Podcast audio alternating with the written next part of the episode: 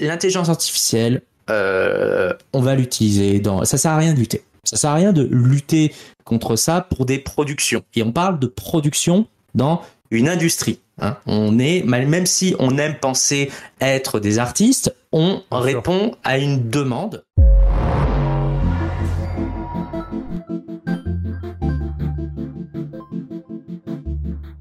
Bon, bah écoutez, on est, on est, on est revenu, voilà, on est de retour pour vous jouer un mauvais tour. Euh, j'espère que le mauvais tour est fini, hein, euh, que, que là c'est en face A priori, là, je vois les, de mon côté, les signaux euh, sont au vert. Donc ouais, ça marche. Voilà. Que, que là on est bien, bah, on est passé à du 720p, c'est un peu moins lourd pour la connexion, hein, quasiment, ça, ça, divise par deux ce qui est envoyé, donc euh, voilà, on est vraiment désolé hein, pour les spectateurs qui, qui, sont, qui sont là, qui sont dans l'attente. Euh, est-ce que ça va commencer, est-ce que ça va pas commencer Le grand débat vital euh, qui, qui, qui, va, qui va redéfinir les règles et tout. Alors, vu qu'on y est, vu qu'on est au début de l'émission, Aziz, est-ce que tu peux un peu, alors je sais pas si c'est webcam ou que ou un écran, mais le repencher pour que tu, tu remontes à l'image? Pense que là t'es un peu bas. Ouais, nickel. Nickel. Voilà, c'est c'est mieux. bien. Ah bah, après, du coup, t'as reculé, c'est reparti en bas. Mais là, c'est bien. Là, je suis bien. Euh, euh, ouais, là, là t'es pas mal. T'es pas, pas trop centré, par contre. Alors, je sais pas si tu peux un peu centrer l'image. Euh, ouais, c'est mieux, c'est mieux. Voilà, c'est mieux. Euh, bon, ben, je vais refaire l'intro, hein, voilà. donc, ben salut, c'est Pattern, en hors série, c'est le troisième numéro. Donc euh, ce soir, j'ai deux invités. C'est Aziz qui est en train de se boucher et Victor qui est là. Où euh, alors je, peux te bouger Aziz, hein, c'était, c'était une boutade. Hein, un éternuement qui n'avait pas voulu sortir. Il arrive. euh, donc ben voilà, je vous ai reçu déjà tous les deux individuellement en interview. J'ai aussi reçu euh, Victor sur euh, sur une spéciale euh, coup de gueule avec euh, Emma Zaizia, une, émission où on s'est bien marré et, euh, qui a bien marché d'ailleurs. Grand épisode. Ah. ouais, bah merci si tu l'as vu Aziz. C'est ah ouais, génial. C'est bien marré. ben voilà, donc bon, ben, messieurs, je vais vous poser la question que j'ai posée tout à l'heure. Hein. Comment allez-vous? On va commencer avec Aziz. Est-ce que quoi de neuf chez Bullet Chip en ce moment euh, Alors, euh, ça va très bien. Je peux faire toute l'émission sur quoi de neuf parce que c'est la, vie d'un studio qui se lance, c'est extrêmement intense. Euh, quoi de neuf pour aller vite? On va, on va bientôt être à la Dun, au Stunfest et à la Game Camp prochainement. Ouais. On a pas mal de rencontres avec des éditeurs, avec d'autres studios et on est très très très pressé, stressé, euh, je sais pas, il y a beaucoup de choses qui vont se jouer dans les deux trois prochains mois, donc euh, voilà, il y a une démo qui va sortir, plein de trucs. Ouais. donc ça va bien. Et toi, Victor, quoi de neuf? Euh, bah alors, comme je disais juste avant, moi je sors d'une séance de Hot Ones, donc euh, j'ai le palais en feu. Donc euh, en gros, c'est 10 sauces piquantes qui t'arrachent la gueule, et ça me les a arrachées. j'ai pas pu arriver jusqu'au bout, donc je suis un peu groggy. Et puis moi, en fait, oui, pas mal de. En fait, une chose qui est vraiment cool, c'est que ben pour les gens qui me connaissent un petit peu, moi je fais une BD sur internet, et je suis très content de pouvoir dire que j'ai eu les premiers exemplaires physiques. J'en ai rapidement un juste là, il est beau. Enfin, je suis très très très content de la qualité. Euh, donc pour les personnes qui savent pas ce que c'est, en gros, c'est une bande dessinée sur notre métier en tant que développeur de jeux vidéo. Et euh, voilà, j'ai reçu les premiers exemplaires. Je suis bien content. Maintenant, euh, je suis en train de voir avec des distributeurs, des imprimeurs pour essayer de de, de, de pouvoir faire ça à plus grande échelle maintenant. Donc voilà, c'est ce qui se passe actuellement. Ouais, beau projet que tu fais en parallèle du coup de ton activité chez Invoke de concept artiste. C'est ça, c'est ça. Euh, bah écoutez, ce soir on est là pour parler euh, d'IA générative, type un peu, un peu mid-journée, euh, DAL-I, aussi du chat, du chat GPT qu'on va sûrement, euh, on va sûrement évoquer. Mm-hmm. Donc vaste programme, euh, bah, avec un graphiste, en l'occurrence moi, et un concept artiste, en l'occurrence toi Victor, déjà on a deux personnes qui sont pas, forcément pour, mais après il faut, faut pas croire, il y a beaucoup d'artistes hein, qui sont euh, qui sont aussi pour mm. euh, justement ça, ça fera partie un peu des échanges qu'on va avoir. Euh, Aziz qui euh, bah, qui qui en, en tant que j'ai envie de dire entrepreneur qui est peut-être plutôt pro parce que c'est un outil qui est quand même euh, après, on en parlera, évidemment. Hein. Il n'est pas 100% pro, hein. il, y a, toujours de la, de la, nuance. mais, euh, mais pour, le, pour le côté rentabilité, c'est vrai que c'est un bel outil, mais on, va revenir sur, sur ça. C'est un des seuls avantages, enfin un des avantages en tout cas. Euh, Attention, tu prends parti déjà. Hein oui, non. Alors j'essaye de présenter ça un peu, tu vois, de manière plus ou moins objective, parce que après c'est pas non plus des des outils qui sont complètement nuls. Ça a quand même des avantages et bien utilisé, ça peut être pas mal. Mais voilà, ça fera partie un peu du débat, je pense, de, la soirée. Euh, donc un peu pour présenter ça, euh, ces outils, c'est quoi pour, pour les néophytes?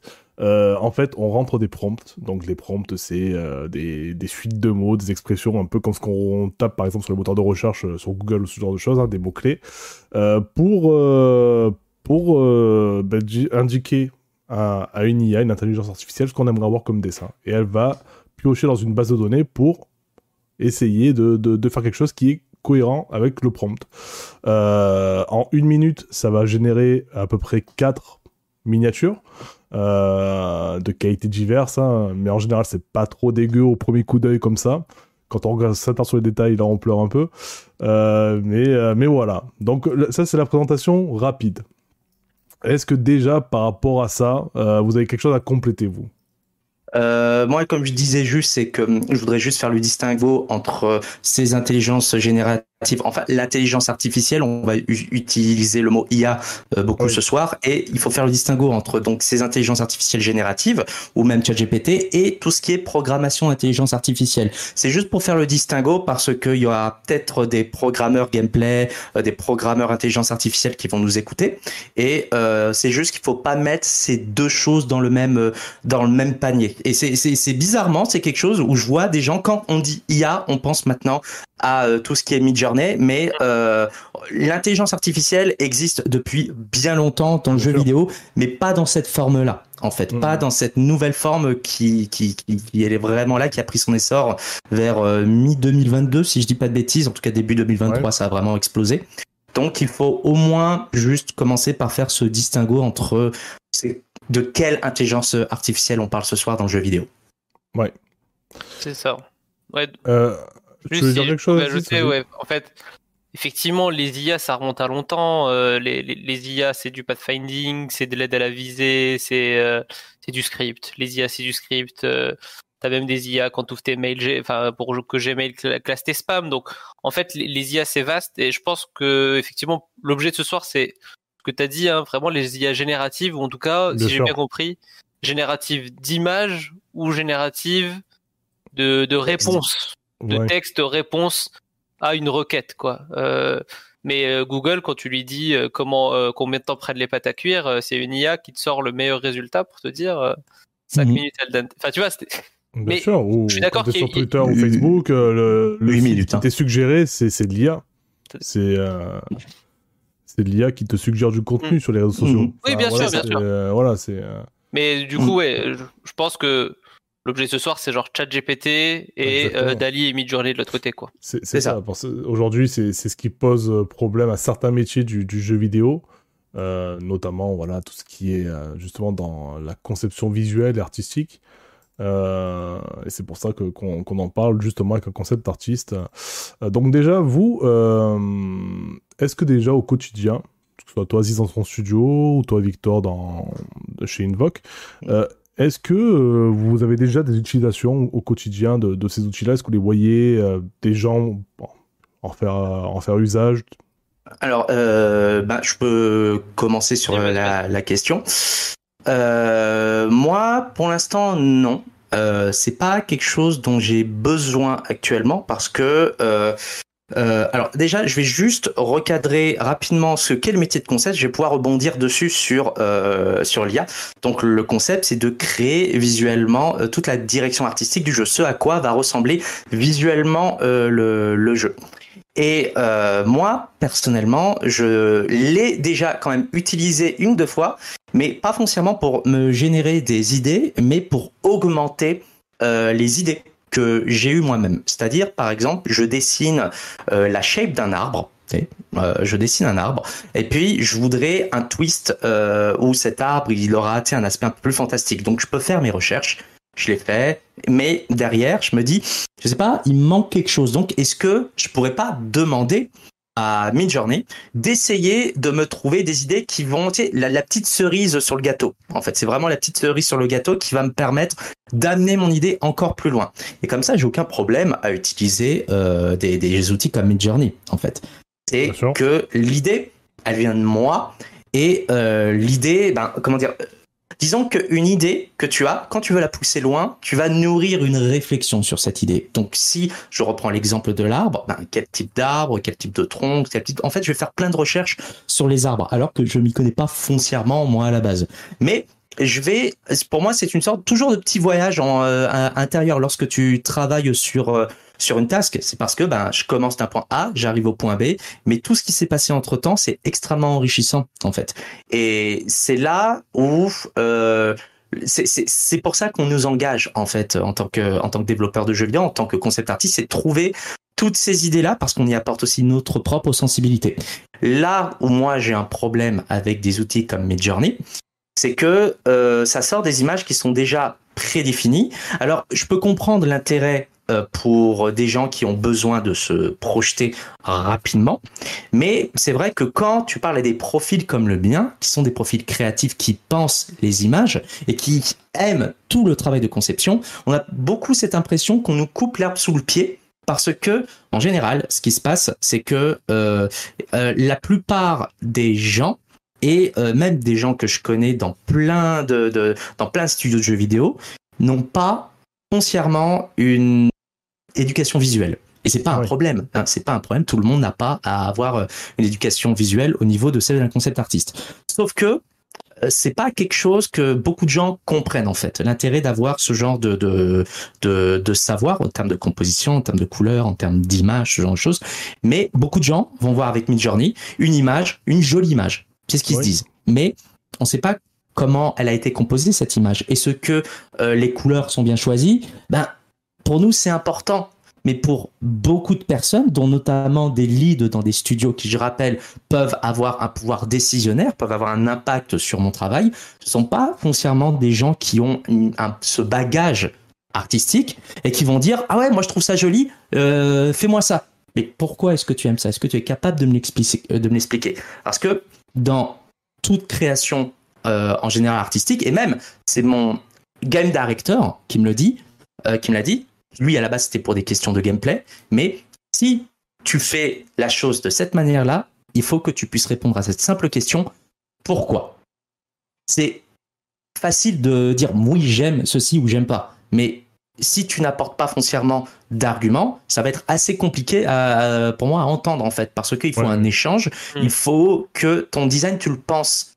Mon arbre, je le mets dans la diégèse d'un jeu. Je décide que le jeu, par exemple, ça va, ça va être euh, dans le désert.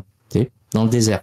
Il faut que je fasse des études dessus. Il faut que j'essaye de comprendre euh, comment et ce que les arbres réagissent. Et Midjourney peut te sortir un arbre mort, mais comme n'importe quel arbre mort en fait. Et comment est-ce que tu peux apporter ton twist si tu ne sais pas comment réagissent euh, les arbres dans ce genre de dans ce genre de de, de, de euh, de lieu.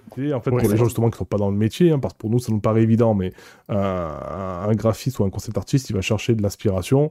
Ça va être euh, soit sur Google, enfin sur Internet, en général, sur les moteurs de recherche. Ça va être sur des, euh, des, des, sites web style Behance ou des choses comme ça, ou Pinterest par exemple, ça peut, ou même sur Instagram, hein, voilà. ça peut être aussi ben, sur des bouquins d'illustration, de concept art, de choses comme ça bref, les, euh, même des, des BD, euh, des, des, œuvres graphiques, enfin, les, les, sources d'inspiration euh, dans lesquelles un artiste a puisé, elles sont larges, et Midjourney, c'est une d'entre elles. Dans, dans, ce que tu expliques, voilà, c'est une nouvelle source d'inspiration, quoi, mais ça va pas au-delà. C'est oui et non. Oui, oui et non. En fait, moi, j'aimerais bien réagir sur ce que tu avais dit tout à l'heure, Victor, parce que je me reconnais aussi dans le, le, rôle en fait du directeur créatif. C'est vrai que c'est un rôle qui est très peu connu et comme dit Victor, le directeur créatif, parfois, je ne sais pas si c'est souvent, mais en tout cas, il n'a pas la culture artistique d'un directeur artistique ou d'un concept artiste. C'est-à-dire que euh, moi, par exemple, dans, l'équipe, euh, on prend énormément de décisions artistiques, le curseur, euh, cet asset, l'animation et tout. Et moi, je peux pas. En fait, si je dois si je dois trancher, c'est jamais j'aime ou j'aime pas. C'est-à-dire qu'il faut toujours qu'il y ait quelque chose qui doivent justifier s'il y a un choix à faire. Si ma DA me dit euh, je te propose ces trucs-là, je dois toujours justifier mon choix par quelque chose. Alors généralement, c'est voilà l'intention globale euh, qu'on veut produire pour le combat, voilà l'intention du QG, Mhm. Très souvent aussi, c'est des questions du X, c'est-à-dire je veux que je veux qu'on comprenne que cette cette image c'est une ressource et cette image euh, c'est une arme, des choses comme ça. Et effectivement, en fait, le, le directeur créatif, c'est pas trop, ou je dirais plutôt peut-être le bon directeur créatif, c'est pas trop la personne qui aime un dessin et qui dit ah bah celui-là du coup on va le mettre dans le jeu. Et alors avec Midjourney, le problème c'est que tu peux avoir des personnes qui n'ont aucune culture euh, Mm. artistique et qui littéralement produisent une œuvre artistique. Alors très assistée, c'est-à-dire que eux ils vont donner que le prompt, mais si tu vois de l'extérieur, c'est comme si tu avais quelqu'un qui avait jamais touché un crayon et qui te sort un dessin. Le problème, c'est qu'il n'a pas compris en fait ce qu'il a devant lui. Et alors, un dessin, ça va. Mais un jeu vidéo, c'est un univers, c'est une succession de dessins, c'est une ambiance, c'est une intention, c'est une expérience, c'est des émotions. Surtout que, surtout que dans ce rôle-là, euh, quand on dit concept, en général, on pense qu'il faut juste dessiner. Sauf que derrière, on fait beaucoup de travail, notamment avec, euh, et c'est là où, par exemple, il y a une question auquel on peut répondre maintenant, c'est est-ce que les intelligences artificielles vont, par exemple, remplacer les concept artistes? Non. De par la nature même de comment on crée un jeu vidéo, euh, moi, je suis obligé très souvent et, euh, de travailler avec euh, des level designers pour des questions de métrique, par exemple. Ils me disent, on a telle surface, par exemple, ça, c'est une petite maison, c'est une moyenne maison, c'est une grosse maison. Et ces maisons-là correspondent à des métriques. Et ces métriques, je dois m'assurer qu'on puisse réutiliser, euh, par exemple, lorsqu'on fait une architecture, on doit pouvoir utiliser des murs qui soient dans les petites, moyennes et grosses maisons, parce que euh, il faut recycler un maximum nos assets pour des questions de productivité, euh, et il faut ah, rapidement habiller nos premiers blockings en fait. Euh, donc rien que ça, euh, le concept artiste et doit avoir une compréhension euh, au moins un minimum hein, de euh, comment on produit un jeu vidéo. Euh, parce que le gros problème de Midjourney. Et le gros problème de toutes ces intelligences artificielles là, c'est que euh, elles te sortent des choses déjà très illustratives hein, pour, pour commencer. Et très souvent quand tu regardes, euh, oui, selon le style qui est adapté, mais euh, ce, mais très souvent, quand on te sort un dessin, quand moi je sors à mon directeur artistique un dessin, il doit être ce qu'on ce qu'on dit production ready, c'est-à-dire que en termes de production, il doit pouvoir servir. Après avoir fait pas mal de phases de sketch, ce genre de choses, je sors, euh, ce, dessin-là qui sera un outil de travail pour euh, les 3D artistes. Et très souvent, les 3D artistes, j'ai eu des discussions avec eux, qu'est-ce qu'ils pensaient de ce genre de logiciel? Ils disent c'est beau. Mais derrière, euh, notamment pour créer des personnages, ben, s'il y, a, y a trop de détails, euh, il y a beaucoup de choses, beaucoup de détails qui ne servent pas foncièrement à grand chose et tu peux pas les mettre tels quels dans le jeu, tu peux pas les modéliser tels quels dans le jeu. En fait, c'est, c'est, ces trucs-là, t'es obligé, quoi qu'il arrive, de faire des, des, des retouches. Donc, l'input humain, hu- humain restera toujours extrêmement important de ce côté-là. Euh, maintenant, ça amène, ça pose plutôt d'autres questions. Oui, le métier de concept existera toujours, mais la question c'est sous quelle forme? Parce que euh, je comprends tout à fait des producteurs qui veulent avoir rapidement des idées. En termes de productivité, ça je comprends tout, tout, tout à fait la chose. Euh, ça, c'est, c'est, c'est, c'est normal. Mais c'est vrai que euh, qu'est-ce qu'on va devenir plus tard? Est-ce qu'on va continuer à être engagé pour, au final, nos idées? Euh, c'est un peu comme il y avait un truc. euh, je, vais faire un parallèle avec ce qui se passe en ce moment avec la crise des euh, des, des, auteurs aux, États-Unis. En ce moment, Hollywood est un peu bloqué parce que on a les scénaristes qui ont peur notamment de se faire remplacer par ChatGPT. Et il y a une image qui moi m'a fait beaucoup rire. C'est un scénariste qui tient un, pato- un panneau ChatGPT n'a pas de trauma d'enfance. Euh, Oh, mais et c'est vrai, c'est vrai, c'est c'est c'est vrai parce que euh, euh, souvent les scénaristes ils se basent aussi sur une expérience humaine de ce qu'ils ont vécu et c'est ça aussi que l'on apporte. On apporte beaucoup de nous-mêmes euh, dans dans dans ce qu'on fait nos dans nos références artistiques, de où est-ce qu'on a grandi, nos sensibilités. Et ce sûr. que dans le futur on va nous engager pour ça ou alors est-ce que on va nous engager pour rendre production ready des euh, dessins générés par euh, une intelligence artificielle? En fait, euh, effectivement, le, le rôle du concept artiste. Alors, on parle. Il faut aussi bien préciser qu'on qu'on parle de la l'IA d'aujourd'hui. Mhm. C'est-à-dire que là, maintenant, on est vraiment en train de parler de Midjourney maintenant, de Dali maintenant. Ah ouais.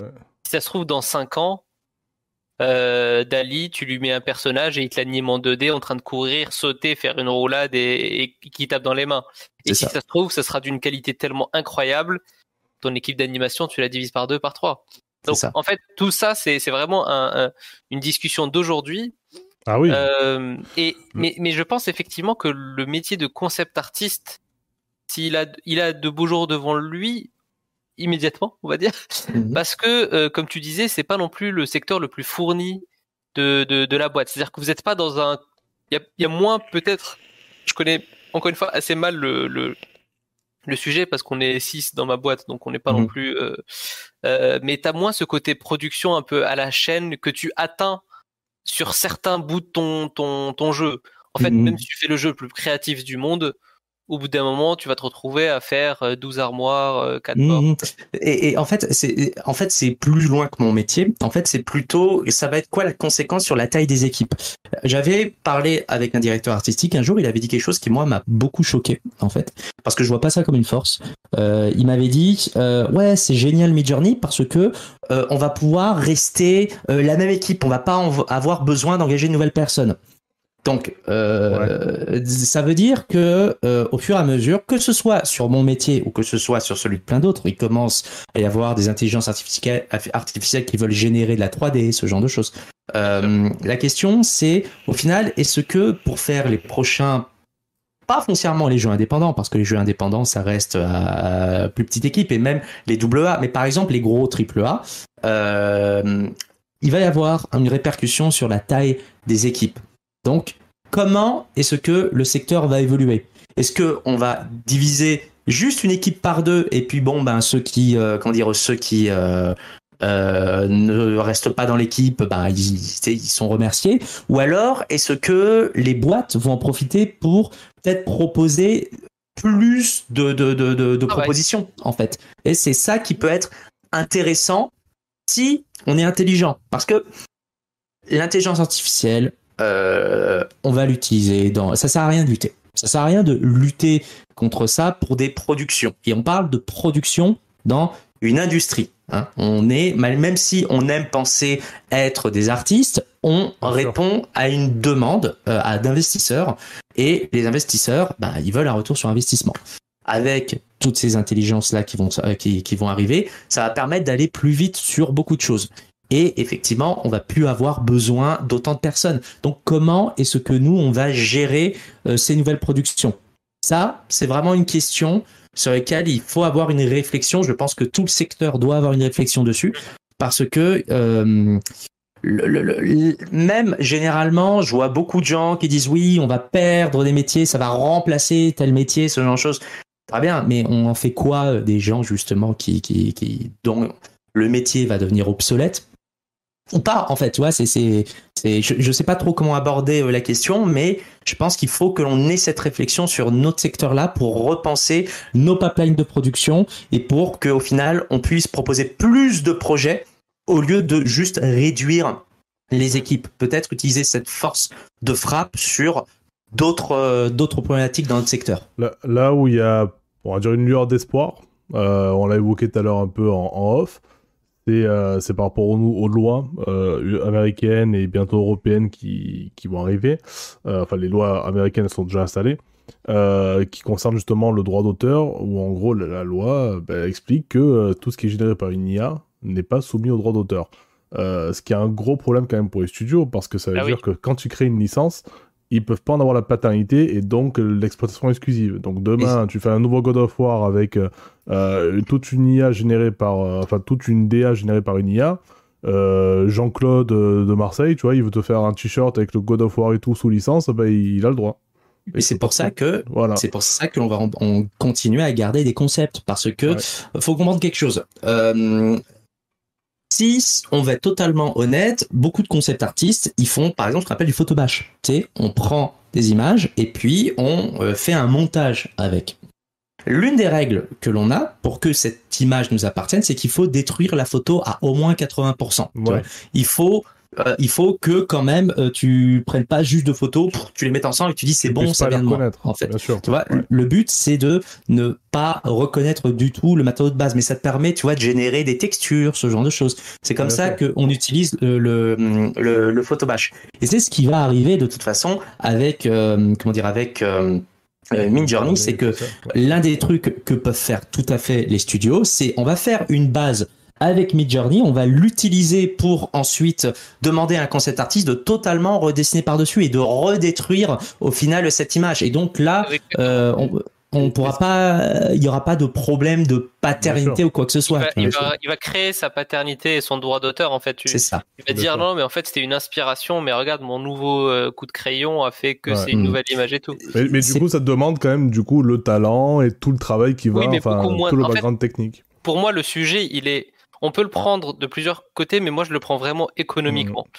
C'est-à-dire que clairement, ces IA sont des gains de productivité. Ah, mais ça, très clairement. Ça, c'est sûr. Et la productivité, c'est simple. Donc, soit tu augmentes la qualité de tes productions, soit tu réduis tes coûts de production. En gros, soit tu licencies, soit tu fais un meilleur jeu, c'est meilleur euh, théoriquement, hein, mmh. un meilleur jeu, soit tu fais plus de jeux.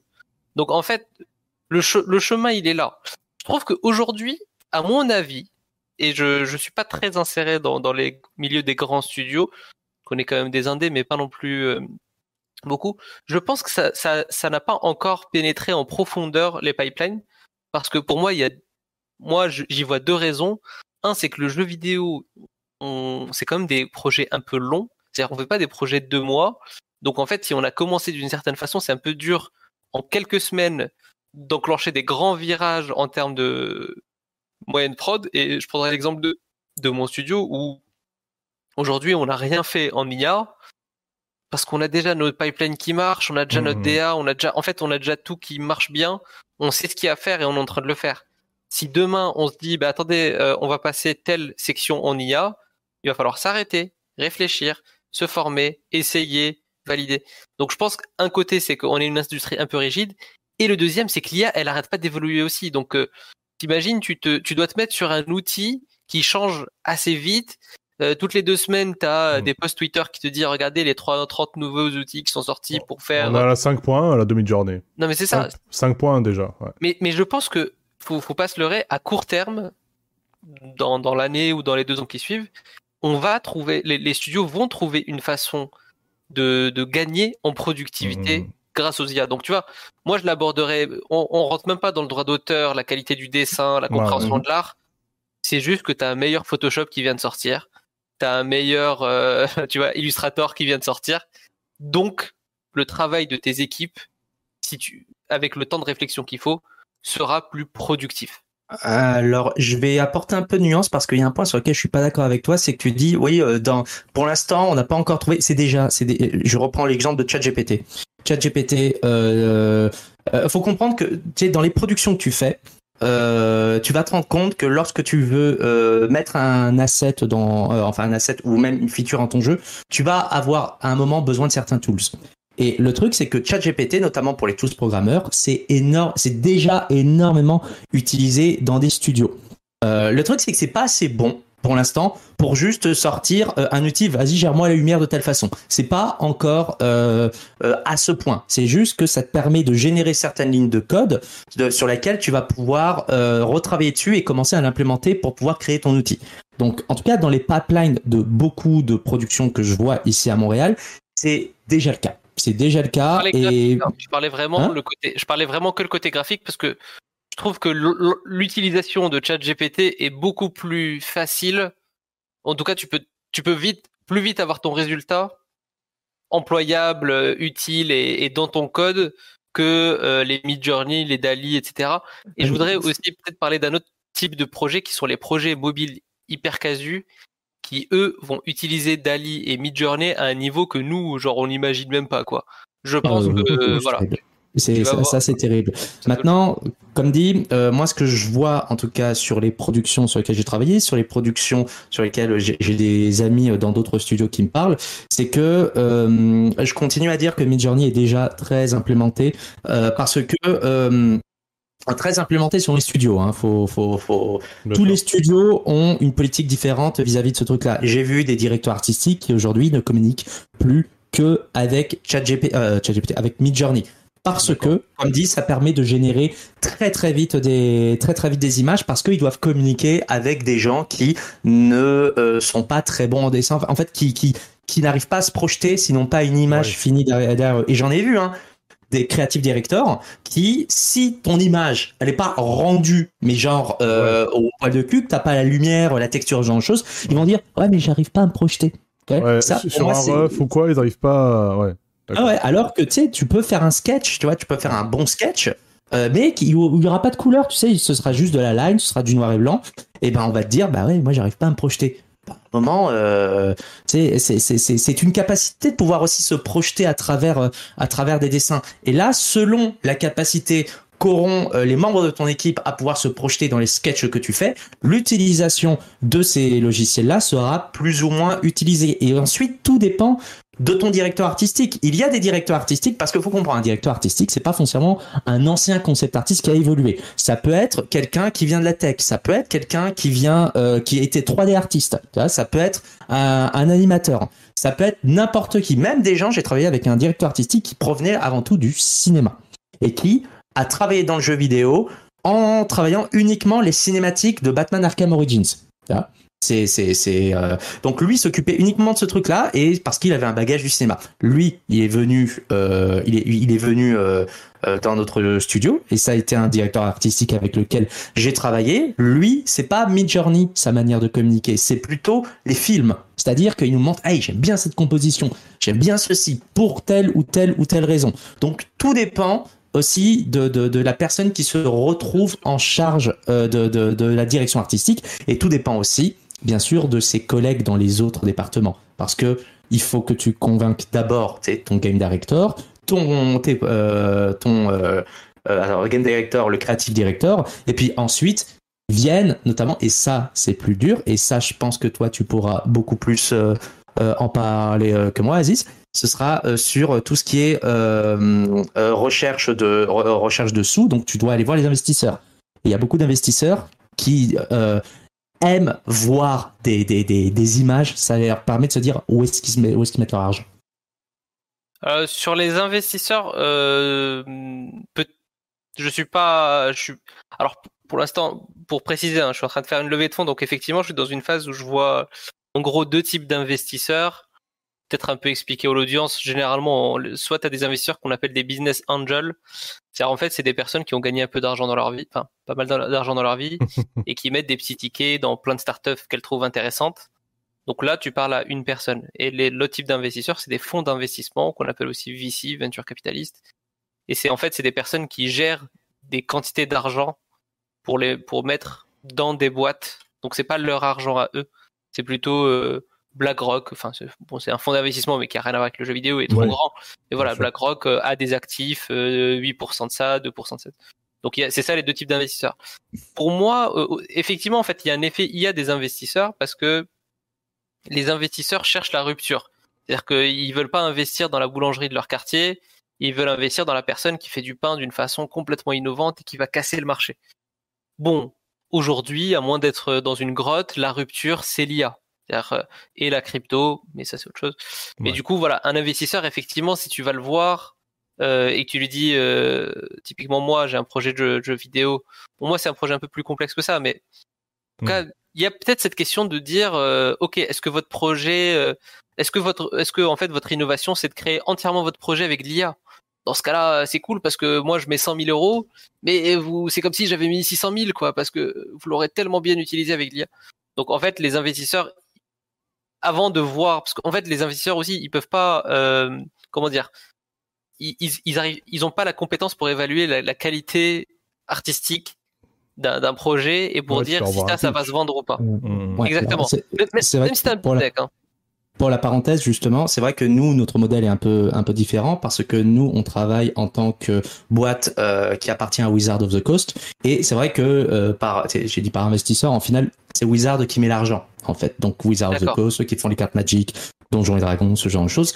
Donc c'est eux aussi que l'on doit que, que, que l'on doit convaincre des fois. Mm. Et euh, sur de grosses grosses grosses réunions, il faut pouvoir avancer euh, des des beaux PowerPoint avec euh, alors euh, le jeu il pourra faire tant, il pourra faire tant, voilà ce genre de choses. Et c'est un truc très bête, hein. Et Je les vois des fois les PowerPoint, il y a toujours une petite image dans le fond avec euh, le personnage principal du jeu. Mais tu vois, c'est ce genre de petites choses qui font que ben tu as besoin aussi de mettre la forme ensuite sur le fond qui est notamment et ce que euh, je vais pouvoir gagner de la thune en fait avec euh, euh, avec Non, ce projet. Et, Ça, et- ça, effectivement, ça dépasse le jeu vidéo. En fait, euh, aujourd'hui, quand tu fais de la création graphique, euh, tu peux t'aider. Encore une fois, euh, outil de productivité. Moi, je le vois vraiment que comme ça. Mm. Euh, dernièrement, je, euh, je, je, pour, pour un prêt, on m'a fait passer devant un panel de, de, de comptables et tout qui, qui me posaient des questions sur mon projet. Ils me disaient, bah, l'IA, comment ça va disrupter euh, votre projet? Et je leur disais, euh, il faut, faut voir ça comme. Alors, moi, je, je sépare vraiment le texte de l'image parce que les usages ont rien à voir. Très rapidement sur le texte, euh... ou peut-être tu veux que je commence par l'image, non? Comme Comme tu Alors, le sens. Vas-y, au bout de. Suis ton raisonnement. voilà, sur le texte, moi, ChatGPT, je le vois comme un Google Plus. Enfin, bon, Ouais, Google ouais. Plus ayant existé, mais tout le monde. se- tout le monde. Euh, je le vois vraiment comme un Google très puissant. Je te donne Ouais. un exemple. À un moment donné, je devais calculer euh, pour de la gestion les, le nombre de jours ouvrés qu'il y avait entre une date en mars 2023 et une date en janvier 2022, en prenant en compte les vacances de la France. Bon bah si je prends, si je dois le faire moi-même, ça me prend 5 minutes, 10 minutes, j'ouvre un calendrier, je vois Bien quels sûr. sont les jours ouvrés, les vacances et tout. ChatGPT en une ligne, il le fait. Hmm. Tu vois? Oui, bien Typiquement, c'est le genre de choses, c'est un, un, un Google. Alors, sachant qu'il s'était trompé euh, pour une date, mais bon. Mais euh, entre janvier et mars, il m'a mis 200 jours, mais tu vois, j'étais genre, attends. Mais bon, il, il a ses limites, mais on va dire, voilà, c'est le genre de choses qu'il sait faire. Donc, c'est un outil Hmm. de productivité. Bien sûr. Euh, je pense que je trahis pas de secret quand je dis que mon dev, parfois, quand il euh, sèche sur une fonctionnalité ou quand il veut aller vite, pareil. Mais en fait, ce que, ce que je disais aussi à ces, ces comptables, c'est que je leur disais, c'est un forum aussi qui va vite. C'est-à-dire que les développeurs, faut, faut, faut pas croire qu'ils sont toujours devant leur euh, euh, éditeur de texte en mode je crée absolument tout. Bien sûr. Non, tu, tu piques le code du monde entier. Ils, vont- ils vont sur des GitHub, sur des oui, choses, oui, voilà. mais- et- Ouais. et bien sûr, Pour- Pourquoi tu veux réinventer le saut? Pourquoi tu veux réinventer euh, bien sûr. le, le, le pathfinding? Donc en fait, c'est aussi comme un forum qui va vite. Donc le, le, le texte, tu peux beaucoup plus facilement te dire ah ouais ok, il y avait des trucs de productivité. C'est juste que là, ils sont beaucoup plus performants, c'est beaucoup plus utile. Tu copies-colles juste après. Mm, Mais de l'autre côté, il faut aussi faire gaffe parce que moi, j'avoue que ça m'a été très utile euh, dernièrement. Alors, euh, j'ai j'ai un peu du mal avec l'anglais euh, écrit personnellement. Ouais. Autant je peux, je- les, mes, mes, mes humoristes préférés sont américains, mais l'anglais écrit, j'ai un peu du mal. Et typique, dernièrement, j'ai fait un recrutement international et c'est vrai que pour répondre, je disais à ChatGPT, euh, voilà mon offre d'emploi, parce qu'en plus tu peux discuter un peu avec ChatGPT pour, pour bien l'entraîner. Voilà mon offre d'emploi, réponds négativement à lui parce que euh, voilà la raison. Quand je refuse quelqu'un en, en- quand je donne un refus à quelqu'un, j'essaie toujours de justifier, de Ouais. dire ce que personnellement j'ai pas. Et ça, c'est plutôt pas mal. Au début, je me disais, ah, c'est plutôt cool parce qu'il te fait des belles formes, etc. Tu peux même lui dire, euh, petite anecdote, je lui dis, est-ce que tu peux me faire une réponse un peu moins bullshit? Parce que tu sais, il te met des gigaformes en mode, malgré l'immense attrait de votre recette. Et tu vois, hop, il, il- il est arrivé à me donner un truc très synthétique, comme je le voulais, mais avec des mots un peu bien choisis, endeavors, des trucs comme ça. Tu vois. Ouais. Mais j'ai une personne euh, qui m'a euh, dit, qui m'a envoyé un mail sur une autre boîte mail disant euh, je suis tombé sur une boîte automa- sur une boîte à réponse automatique. Est-ce que vous avez bien reçu ma candidature? Donc elle a compris dans ma réponse Ouais. que elle, ouais, elle il s'est dit que après c'est une sur 50 mais tu vois je Bien me suis dit ok effectivement les formulations un peu longuettes pour dire t'es pas pris parce que t'as pas lu que dans l'annonce il y avait ça exactement. Mais si t'en fais cinq lignes tu dis bien que la personne elle a pas écrit cinq lignes que pour toi Ouais. enfin, genre. donc ChatGPT je mets cette critique mais je vraiment mon, mon avis à moi c'est que c'est une énorme aide en plus t'as même pas la question du droit d'auteur tu t'en fous Bien sûr. euh, c'est une énorme aide, juste un Google qui va vite. Euh, après, il faut trouver les sources, etc. Mais bon, globalement, faut, il, faut repasser derrière pour bien être sûr que c'est bon, mais généralement vérifier qu'un truc est vrai, c'est beaucoup plus rapide que déterminer le truc. Ouais, et justement sur ce sur ce point-là, pour rebondir sur ce point-là en particulier, par exemple, Ubisoft avait annoncé euh, la mise en place d'un outil d'intelligence artificielle pour aider notamment leurs narrative designers sur ce qu'on appelle les bunters. Les bunters, c'est euh, toutes ces phrases euh, qui sont pas foncièrement très importantes euh, dans un jeu vidéo, mais qui disent ah attention, ah tu vois lorsque tu te prends un coup, ce genre de choses, c'est ce qu'on appelle les bunters, ce genre de choses. Et euh, il y a eu, j'en ai parlé avec des narrative designers, et il y a deux avis qui en ressortent.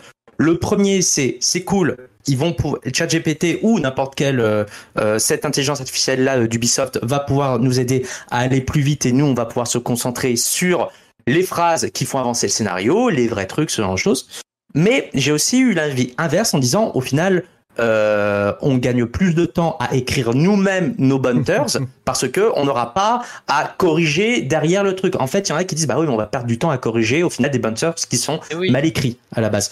Donc c'est euh, tout est comment dire tout est euh, selon chacun. Moi, je suis plus euh, de, de comment dire moi je suis plus euh, personnellement euh, de la deuxième catégorie dans le sens où euh, ben pour parler j'ai pas enfin ça c'est mon avis hein, mais pour parler euh, je vais d'abord utiliser mes propres mots plutôt que d'utiliser une intelligence artificielle. Même si là encore Surtout quand tu t'occupes des ressources humaines et que tu dois répondre à 36 000 mails de refus, notamment, tu sais, quand tu as fait, quand tu as trouvé ton candidat et que tu dois envoyer un mail à tout le monde, euh, ben, moi, je préfère euh, écrire moi-même euh, le, le, le, le- mail de refus et puis ensuite le dupliquer et l'envoyer un petit peu à tout le monde, en fait. C'est- Euh, c'est ce plus, comme ça. En fait, avant ChatGPT, sur le site de l'AFJV, qui est le site où si tu veux trouver un Mhm. taf euh, en France dans le jeu vidéo, euh, il te propose des, il te propose de sauvegarder des modèles. Ouais, C'est-à-dire ouais. que quand tu refuses quelqu'un, tu as toujours ces mêmes phrases et tu peux légèrement changer le modèle pour mettre la, la raison, etc. Ça faut toujours mettre une raison. Bien sûr.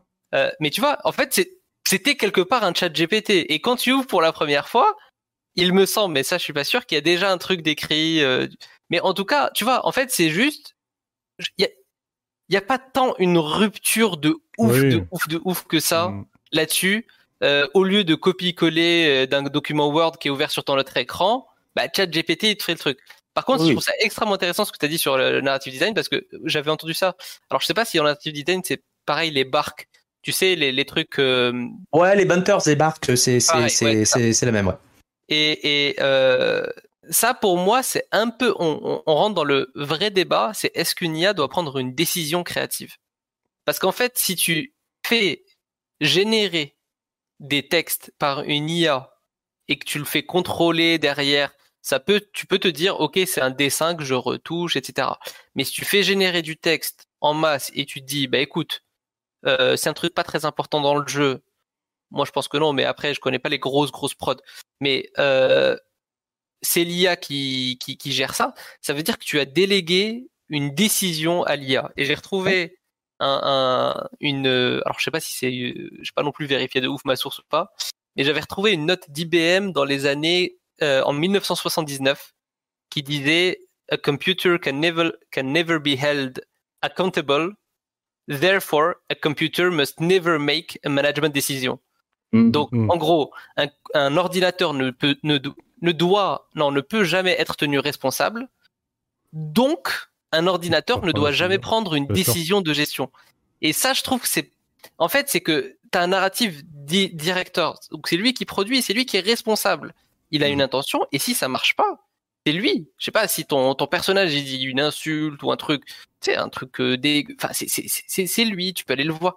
Mais si c'est l'IA, c'est qui? Tu vois, genre, c'est, tu, tu, et, et pour moi, ça c'est grave. C'est-à-dire que il faut, faudra toujours faire gaffe à ne pas diluer la décision et à se retrouver en mode, mais attendez, c'est qui qui pilote en fait Oui, depuis le mais début? tu vois, en fait, c'est là où tu touches en fait au, cœur du problème et même dans le visuel. Moi, j'ai un problème avec quand on me présente une image avec du du, du euh, co- à la- à- au tout début, j'avais dit j'ai l'impression qu'on me coupe l'herbe sous, le- sous le pied parce qu'à la base, c'est moi qui dois prendre ces décisions créatives pour dire cette maison, elle va ressembler à ça. Seulement, quand un directeur artistique vient me voir avec une image faite avec ChatGPT, euh, avec euh, tu sais, il, a dit alors moi je veux que ça ressemble à ça, à ça. Il me présente des images qui sont déjà préfabriquées.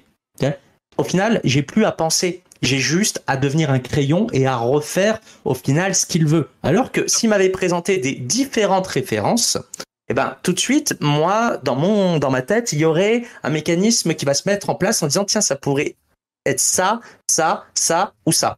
Et euh, derrière, tout cela provient de, comme dire, ma propre sensibilité. Et ensuite, ce qui est hyper intéressant, justement, avec, euh, comment dire, avec l'esprit humain, c'est que tu mets moi et tu mets mon collègue concept artiste, environnement concept artiste, tu nous donnes exactement la même task, lui et moi, on va te sortir des résultats drastiquement différents. Donc, on va partir sur deux pistes qui sont radicalement différentes. Alors que le gros problème de Midjourney, c'est qu'en général, ça va être une direction et ça va te proposer des petites variations de cette direction-là. Et bah, au final, euh, euh, au final, Midjourney aura pris une direction créative parce que euh, il me dit, parce que Midjourney me dit, bah voilà, maintenant tu fais ça moi, j'aurais pas du tout pensé la chose de cette manière-là et j'aurais proposé un résultat extrêmement différent. Et d'ailleurs, sur la manière de penser, que ce soit ChatGPT ou que ce soit Midjourney ou que ce soit, en fait, tu regardes qui sont les gens derrière. Ce sont des gens de la Silicon Valley qui aussi ont un certain point de vue sur le monde. Et par exemple, un truc très con, mais euh, tu regardes par exemple les représentations, euh, notamment de personnes afrodescendantes, euh, comment elles sont représentées avec Midjourney. Il peut y avoir des gros problèmes de racisme, notamment euh, euh, derrière, parce que les représentations peuvent être extrêmement clichés. Tu regardes, il y avait un truc un jour, c'est une amie qui elle travaille en ce moment sur un reportage pour parler de ce genre de problème. Elle veut s'intéresser aux gens qui sont derrière euh, Midjourney, par exemple. Et un truc très bête, elle s'est amusée à dire à quoi ça ressemble un développeur de jeux vidéo. Eh ben Midjourney, a, pris une personne euh, blanche, grosse, à lunettes, à barbe. C'était que ça. Mais il existe des développeurs noirs, il existe des développeuses, il existe plein d'autres, euh, comment dire, plein d'autres représentations. Mais Midjourney va dire non, un développeur de jeux vidéo, c'est ça. Donc, en fait, il fait la moyenne. Midjourney et ChatGPT, effectivement. En fait, ce que nous on appelle un cliché, c'est que Midjourney, lui, il appelle ça une moyenne. Donc, tu vas lui mhm. dire c'est quoi un développeur de jeux vidéo?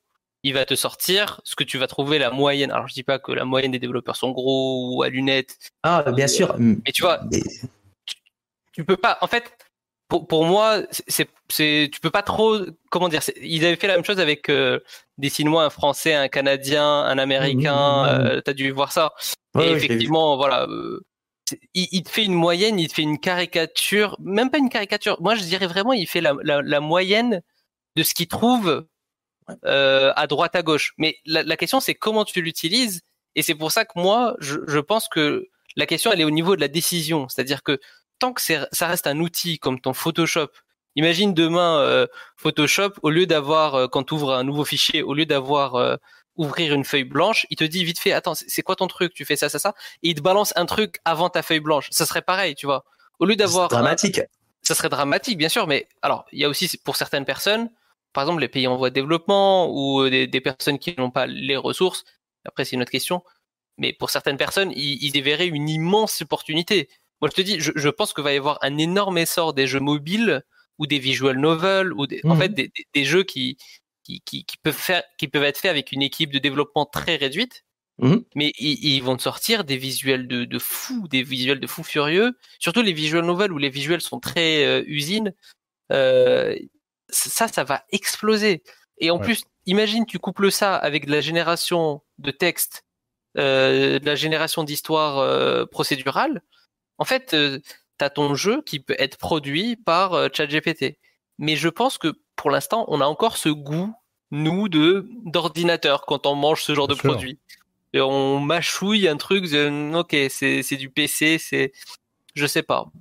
Ouais, mais, ça va encore, ça va encore plus loin ensuite. C'est la question, ça dépasse le cadre du jeu vidéo ensuite. Est-ce qu'on a envie de consommer des productions qui ont été faites à 80-90% par une, euh, une intelligence artificielle? Pour moi, il n'y a rien de plus déshumanisant. On n'arrête pas de voir aujourd'hui des œuvres qui parlent de ça. C'est quoi une société euh, où il n'y a que l'intelligence artificielle qui euh, qui a pris comment dire qui a pris le contrôle et très souvent Enfin bon, je veux dire, le grand cliché, ça restera Terminator 2, mais euh, le truc, c'est que en général, l'humain, euh, l'humain est en retrait au final. Et moi, ça me touche énormément ces questions parce que j'ai étudié l'histoire de l'art, j'ai étudié euh, ce, cette historique qui fait que l'histoire humaine est intrinsèquement liée à ce qu'elle a produit euh, tu sais, en, ter- euh, en termes de- en termes d'œuvre.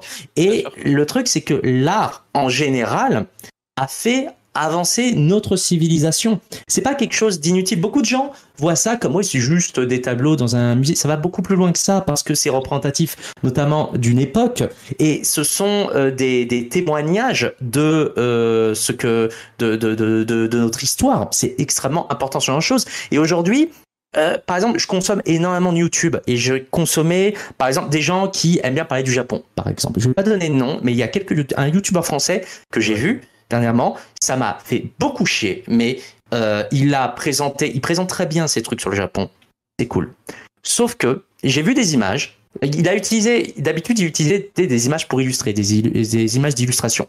Et des fois, des images d'archives. Et c'est très cool, des images d'archives. Sauf que, dernièrement, j'ai vu des images qui ressemblaient à des images d'archives. Puis ensuite, j'ai plissé un peu les yeux et j'ai vu, ah non, c'est du Midjourney. Et ça, c'est extrêmement dangereux parce que là, tu commences à flouter un petit peu les, les, les, tu commences à flouter la frontière entre ce qui est réel, l'historique et euh, le, ce qui, ce qui ne l'est pas. Déjà, on voit tous ces problèmes qu'il y a eu, notamment avec les fake news depuis ces dernières années. Là, tu peux être sûr que depuis que on a vu ces images où euh, tu voyais Macron qui se faisait poursuivre par des, des, des, des gens dans la rue, ou alors posé sur des poubelles, il y a des gens qui ont cru à ces photos. Ou, ou- ou Trump Il y a des- qui se fait arrêter. Enfin, Oui, oui, oui. Et il y a des gens qui ont cru. Ouais. Il y a des gens qui ont cru à ces trucs-là.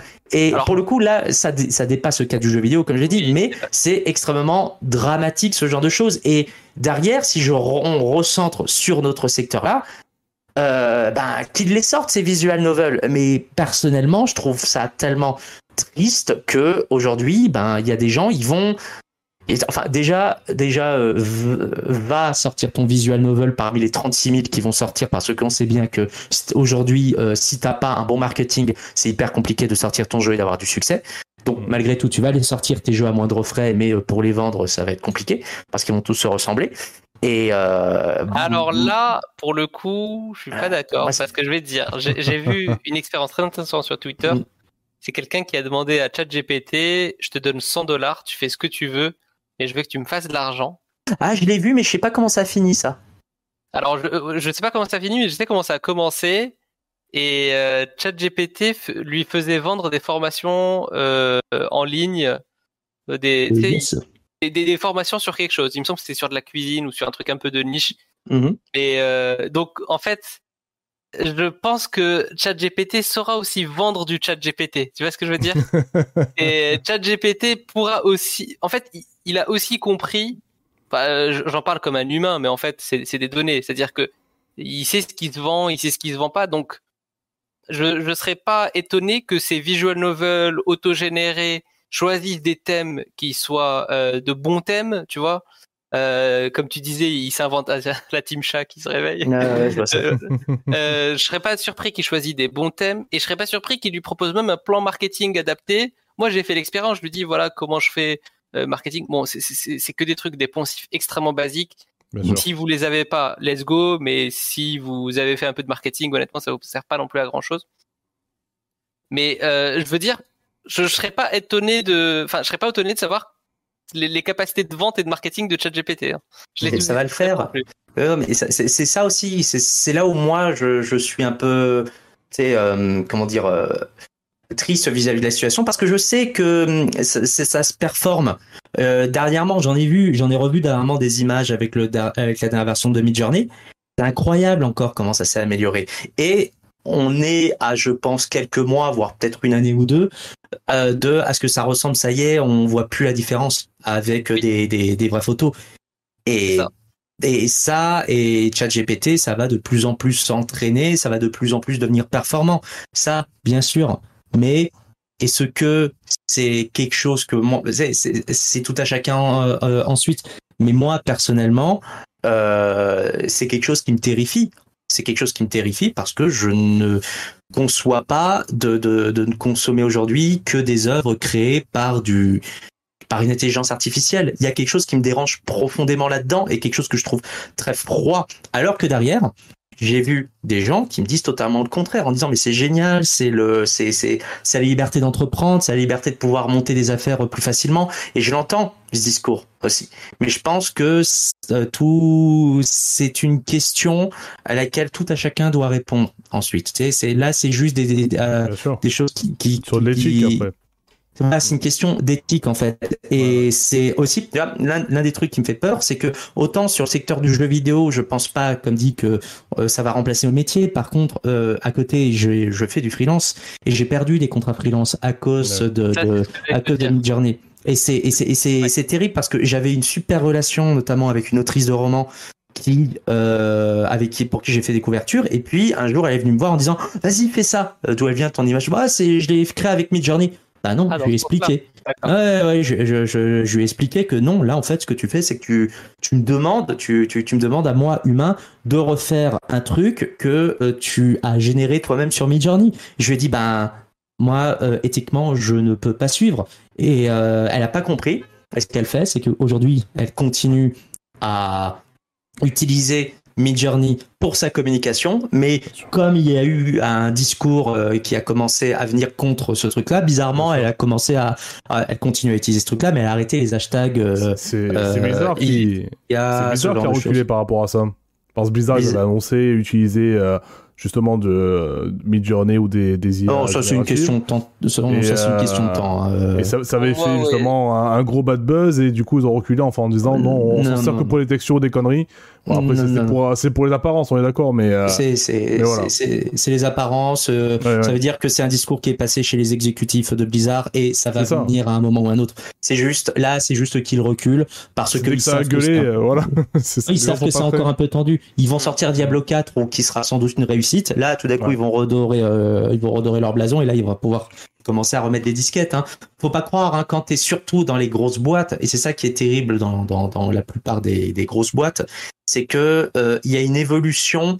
Tu, tu sais que les gens qui sont au-dessus, ce sont des requins de la finance, et ce sont des bons requins de la finance. Faut, c'est ça, c'est ça qui est terrible. On aura beau dire ce qu'on veut sur Bobby Kotick, et c'est quelqu'un que jaillit du plus profond de mon âme, mais il a mené Activision Blizzard comme pas possible. Ça a jamais été aussi haut euh, que bon que depuis récemment. Euh, mais c'est quelqu'un qui a mené sa barque d'une main de maître et pendant des années, Activision Blizzard, c'était une puissance absolument incroyable. Parce que le mec, c'était peut-être le pire des salopards, mais il savait mener son business. Et tu peux être sûr que aujourd'hui, il voit. D'ailleurs, il a évolué en devenant aujourd'hui, je crois, le patron du Yo Club NFT ou ce genre de choses, parce que euh, il doit sans doute voir quelque chose là-dedans que nous on voit pas pour l'instant. C'est le jour où les NFT prendront un essor de fou furieux. Euh, ben, ça veut dire que ce sera vraiment implanté. Tu sais, c'est comme, c'est comme les gens qui font l'investissement. Euh, quand tout d'un coup euh, tout le monde te dit ouais c'est l'action euh, sur laquelle tu dois investir, c'est déjà trop tard. C'est déjà trop tard. Euh, c'est, c'est, disait soyez courageux quand tout le monde a peur et soyez peureux quand tout le monde est, courageux, quelque chose comme ça. C'est-à-dire qu'effectivement, quand, quand, tu penses que tu es sur de la grande tendance, c'est déjà mort. Mais moi, je voulais un peu le, le, le, discours social. Alors, effectivement, j'ai un avis très différent là-dessus. Mm-hmm. Moi, j'essaie toujours à me comparer à dans l'histoire. Et je me dis que, par exemple, quand les gens ont vu la première photo, ils ont dû se dire non mais c'est mort quoi. Il euh, y a quelqu'un qui a pu capturer le réel, qui va me montrer quelque chose qui est du réel alors que le réel est intemporel. Et je pense qu'on vit un petit peu une, une, révolution qui peut être comparée à l'imprimerie ou à la photo. C'est-à-dire que, ok, on va pouvoir dupliquer ou créer rapidement des choses que avant c'est impossible. Mais de l'autre côté, alors donc je pense qu'il va y avoir un impact considérable quand on a fait l'imprimerie, etc. Les, les, bibles qui ont été distribuées partout, enfin bref. Mais euh, les gens qui ont commencé à savoir à lire et tout. Mais je pense que de l'autre côté, tu vois, on n'a pas attendu euh, Midjourney pour avoir des platistes. On n'a pas attendu. Euh, euh, tu vois ce que je veux dire? C'est que en fait, euh, j'ai envie de dire la connerie humaine ou les fake news ou tout ça, tu, les même les journalistes savaient très très bien le, Watergate. Enfin, enfin, je, prends des grands poncifs de l'histoire, mais fabriquer une information erronée, que ce soit professionnel ou amateur dans ton coin, etc. Les gens savaient très bien faire sans. Je pense que si tu remontes à Socrate, il va y avoir des, fake news qui, qui circutaient dans la cité comme pas possible. Et tu vois, t'en auras aussi aujourd'hui juste, effectivement, tu, au lieu que ça soit une rumeur, tu verras une vidéo de Macron avec, dans, son bureau à l'Élysée qui dira j'adore porter des slips avec des petits cœurs dessus. Tu vois Mais je, pense honnêtement que ça sera toujours euh, comparable à un petit peu ce qu'on a vécu dans l'histoire, c'est-à-dire qu'à un moment donné, toi, tu as ton discernement humain et, et, tu vas aussi vouloir te dire, je te dis, peut-être ce petit goût d'ordinateur. C'est-à-dire que même dans tes habitudes de consommation qui sont pas culturelles, il y a des choses que tu consommes qui sont industrielles, faites par des machines. Et des fois, tu veux aller dans ton resto et qu'il y ait un chef qui prenne des produits frais et qui te fasse un plat, tu vois, assaisonné et tout. Et des fois, t'as pas le temps, le, euh, tu vas prendre un Big Mac, tu vas, et tu vois, pour, pour moi, c'est vraiment, en fait, il y a énormément d'analogies avec l'IA, c'est-à-dire que l'industrie a touché, euh, l'industriel, la machine a acquéri un, a acquis peut-être un nouveau euh, domaine, l'image. Ok, maintenant on peut construire avec une machine la même chose qu'on pouvait faire euh, avec euh, un gros outillage pour construire une boîte. Mais de l'autre côté, tu auras toujours l'artisanal. Et je pense que tu auras toujours des gens qui seront plus attirés, disons, par le processus de fabrication, etc. Quoi. Ah, parce que le processus de... Vas-y, vas voulais. Ouais, bah en fait, moi, j'allais sur le, sur le terrain de... En fait, là, en gros, si, le, si malheureusement la technologie s'installe euh, et s'ancre dans les, dans, les studios, au bout d'un moment, comment tu vas, tu vas justifier à des, euh, à des clients, à des consommateurs, de payer 70 ou 80 euros un jeu qui, à terme, peut-être dans 5 ou 10 ans, te coûtera moitié moins cher, peut-être même encore moins. Alors, euh, ça, ça j'aimerais bien question, ça va être compliqué, je pense. Parce que les indés, alors, je vais pas dire les indés, mais je vais dire moi en tant qu'indé, j'ai une réponse très claire là-dessus. Le prix d'un jeu n'est jamais corrélé au travail qui a, été nécessaire dessus. Absolument jamais. Ah ouais. Euh, quand tu vois Hades, Super Giant Games qui l'ont sorti, était combien? 30 euros, quelque chose comme ça? Ouais. Est-ce que c'est la moitié d'un Call of Duty ou est-ce que c'est deux fois un jeu indé un peu un peu branlant à 15 euros. Ah, après, je, je parle pas en qualité euh, objective, je parle vraiment euh, en moyami. Euh, ouais, mais, mais, ça aussi, ça aussi. Un jeu qui a coûté 100 millions à produire, tu vois. si, dans 10 ans il te coûte 50 millions à produire. Et alors? Il y, a, il y a un Call of Duty où j'avais vu que le jeu a coûté 50 millions à produire et 200 millions en marketing. Hmm. Donc tu, tu, tu, vas dire quoi euh, Enfin, tu vois ce que je veux dire? Si demain le, marketing s'envole, tu vas dire aux gens, va falloir payer 10, euros plus cher. Pour moi, je te dis, le, le, prix dans le jeu vidéo, c'est-à-dire qu'on est une industrie où on n'a pas de coût variable. C'est-à-dire qu'une fois qu'on vend une copie, sauf les jeux multijoueurs qui ont de coûts mmh. mais une fois qu'on vend une copie, la deuxième est quasiment gratuite à vendre, sauf exception. Mais on est une industrie où le prix, il est psychologique, où tu sors un produit et tu dis, le prix de mon produit c'est ça, est-ce que vous êtes prêt à l'acheter? Trop cher pour certains, euh, donc je l'achète pas, etc. Donc en fait, pour moi, il y, aura jamais cette discussion de dire, euh, mais attendez, euh, vous avez pu virer un tiers de votre équipe et pourtant, quand vos triple A sortent, ils sont toujours à 70 euros. Pour moi, vraiment, il y aura jamais cette discussion. Par contre, il y aura une discussion comment nous, indés, on va réagir par rapport à des gros studios qui vont d'un coup connaître des énormes boosts de productivité. C'est-à-dire que si demain la norme d'un jeu vidéo, c'est de faire un gigamonde ouvert avec 10 milliards de side quests, etc. Euh, moi, euh, avec mes deux potes, si on veut faire un jeu et qu'on ne maîtrise pas ces outils, comment on va faire en fait pour ne serait-ce qu'exister aux yeux des joueurs qui ont et, je pense que ça c'est mon avis euh, là-dessus. Ce, qui est déjà dans l'absolu un problème qui est déjà actuellement les studios indés par rapport aux gros je, studios. Je trouve la réponse dans ce qu'il y a déjà mm. actuellement et c'est une réponse qui vient pas de moi, c'est une réponse de, quelqu'un qui dirige un autre studio qui m'a dit notre créativité les indés, on devra toujours se démarquer par notre créativité. On fera le jeu qu'Ubisoft ne fera pas. Hmm. Du coup, ça euh, rejoint ce que tu, ce que tu, ce que es en train d'amorcer sur Hades. Parce que l'ADA, elle est magnifique, par exemple. Exact. Hades, l'ADA, elle est magnifique. L'équipe n'est pas non plus, l'équipe hmm. n'est pas non plus extrêmement volumineuse comme, des gros mastodontes du jeu vidéo. Le jeu, il a 30 tours. Il a fait des millions, des, dizaines, peut-être des centaines de millions de. Mais en fait, voilà, c'est pas connecté. Le jeu, le jeu vidéo, il n'y a pas ce côté de coût de production, rentabilité par rapport à, à chaque unité. Sur le marché actuel, je pense que moi, ça va, ça, va, ça va rabattre les cartes. Je pense si vraiment ça s'installe et que. Parce que même, tu vois, on voit que c'est mal accueilli, même, même du grand public. De... C'est mal accueilli côté éthique. Et ça, c'est un autre débat, mais c'est mal ça. accueilli côté C'est un éthique. Ouais, C'est le fait qu'on remplace l'humain par la machine, c'est un truc, même pour les gens qui comprennent pas ou qui sont pas dans les métiers artistiques, c'est un truc qui, avec lesquels ils ont du mal quand même. Tu vois, se dire, ah, c'est pas cool quand même. Les gens, ils perdent leur boulot, tu vois, ça leur plaît pas trop, en plus, on est en temps de crise et tout. Si ça se poursuit, si ça se maintient, enfin, je suis pas sûr, moi, tu Il y a vois. un gros sujet éthique. Je veux dire, en fait, c'est Ouais. que si c'était pas, si c'était éthique, alors déjà, euh, peut-être tu pourras peut-être mieux en parler que, que moi, la façon dont l'IA s'est entraînée et comment l'IA arrive à générer ça. Bien sûr. Par exemple, je vais donner un, un- Je vais donner un exemple qui est assez dramatique, c'est que, alors moi, comme dit, je travaille chez, chez, chez, chez Invo, qui est une entreprise appartenant à Wizard of the Coast, et Wizard of the Coast, ils ont beaucoup d'illustrateurs, notamment pour euh, les cartes Magic, et dont notamment un qui est le mec le plus prompté sur Midjourney, qui s'appelle Greg Rutowski.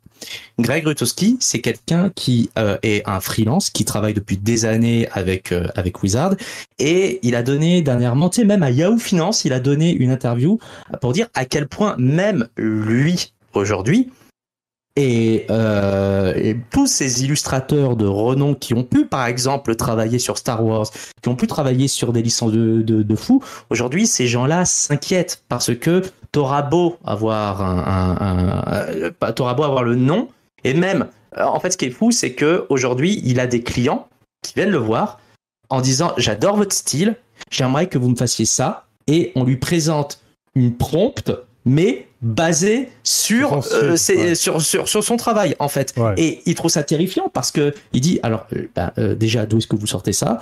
Il a jamais donné son autorisation. Bien sûr. Et ça, c'est un énorme problème. Donc, euh, Carla Ortiz, qui est une grande illustratrice américaine, euh, portoricaine, euh, qui euh, euh, a notamment amené la loi euh, pour pouvoir euh, protéger les artistes aux États-Unis. Elle a énormément porté euh, cette loi avec Sarah Anderson aussi, qui est une comique artiste.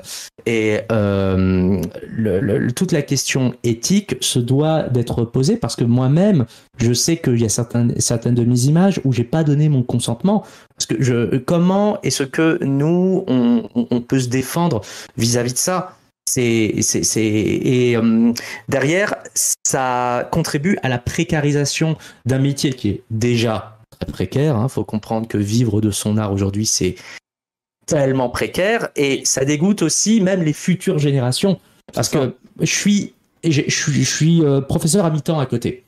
Je vois des élèves qui se tapent mais des dépressions parce qu'ils se disent mais à quoi ça sert aujourd'hui? Parce que les boîtes vont plus engager autant de gens, déjà qu'ils ont engagé pas beaucoup de concepts, On- ils vont garder leur équipe de concepts ultra seniors et euh, derrière tous les manques qu'ils pourraient avoir, ils vont les générer avec euh, avec Midjourney. Mm. Qu'est-ce que je dis à mes élèves derrière? Je leur dis ben devenez comptable, devenez euh, des trucs comme ça. C'est dramatique en fait.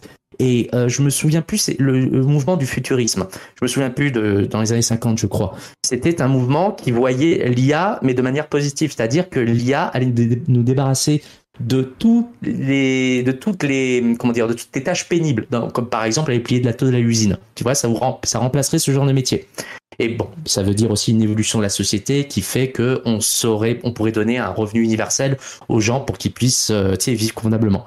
Et leur donner ainsi le temps de pouvoir s'intéresser et de faire ce qu'ils aiment, c'est-à-dire beaucoup de choses notamment qui sont liées à l'art en général, dans toutes ses formes. Et ben aujourd'hui, on retire même cette possibilité-là aux gens. On, retire même la possibilité aux gens de pouvoir essayer de faire quelque chose qui leur plaît et pour, pour- pourquoi pas essayer de monter un tout petit business. Un truc très con, mais par exemple, la BD que je fais depuis trois ans que je la fais. Et euh, j'ai beaucoup de chance parce que c'est un truc très niche qui va aussi me rapporter de l'argent derrière. Parce que j'aime ça, tu sais, je- j'essaie de faire ça de la manière la plus honnête possible. Sauf que moi je suis là, je vais pouvoir le sortir rapidement et c'est bon. Mais je vois plein de gens qui veulent essayer de faire ce genre de choses euh, et puis euh, qui ont des idées. Et le truc, c'est que maintenant, avec Midjourney, ben, il y a beaucoup de gens qui ont des idées. Mais il y en a très peu qui savent les appliquer. Et ceux qui savent les appliquer, ce sont les gens qui ont pris le temps d'apprendre un métier, euh, par exemple du dessin, du graphisme, ce genre de choses et compagnie. Et comme maintenant, on nous dit que ça y est, c'est euh, la porte, comment dire, ça nous permet d'approcher l'art, ça nous permet de devenir artiste, mais euh, ça pose aussi une question sur c'est quoi un artiste en général? Est-ce que c'est juste quelqu'un qui produit du visuel ou alors est-ce que c'est quelqu'un qui exprime quelque chose sur le monde, par exemple, à travers euh, le, le, le dessin, par exemple? Quand on me dit IA artiste, moi, euh, ça me fait, ça, ça, ça me fait rire. ça me fait rire. Oui, oui, Bah, on, reçoit, ça, en bien reço- sûr. on en reçoit tous les studios. On a tous reçu le même mail, le même mail d'une personne qui a commencé en disant je suis capable de remplacer toute votre équipe de concept artistes en créant euh, 50 images à la journée. Super. C'est incroyable.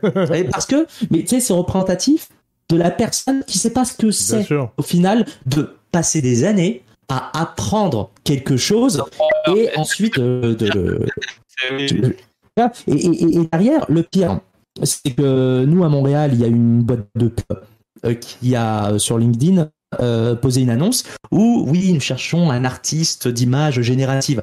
Le truc a tourné partout.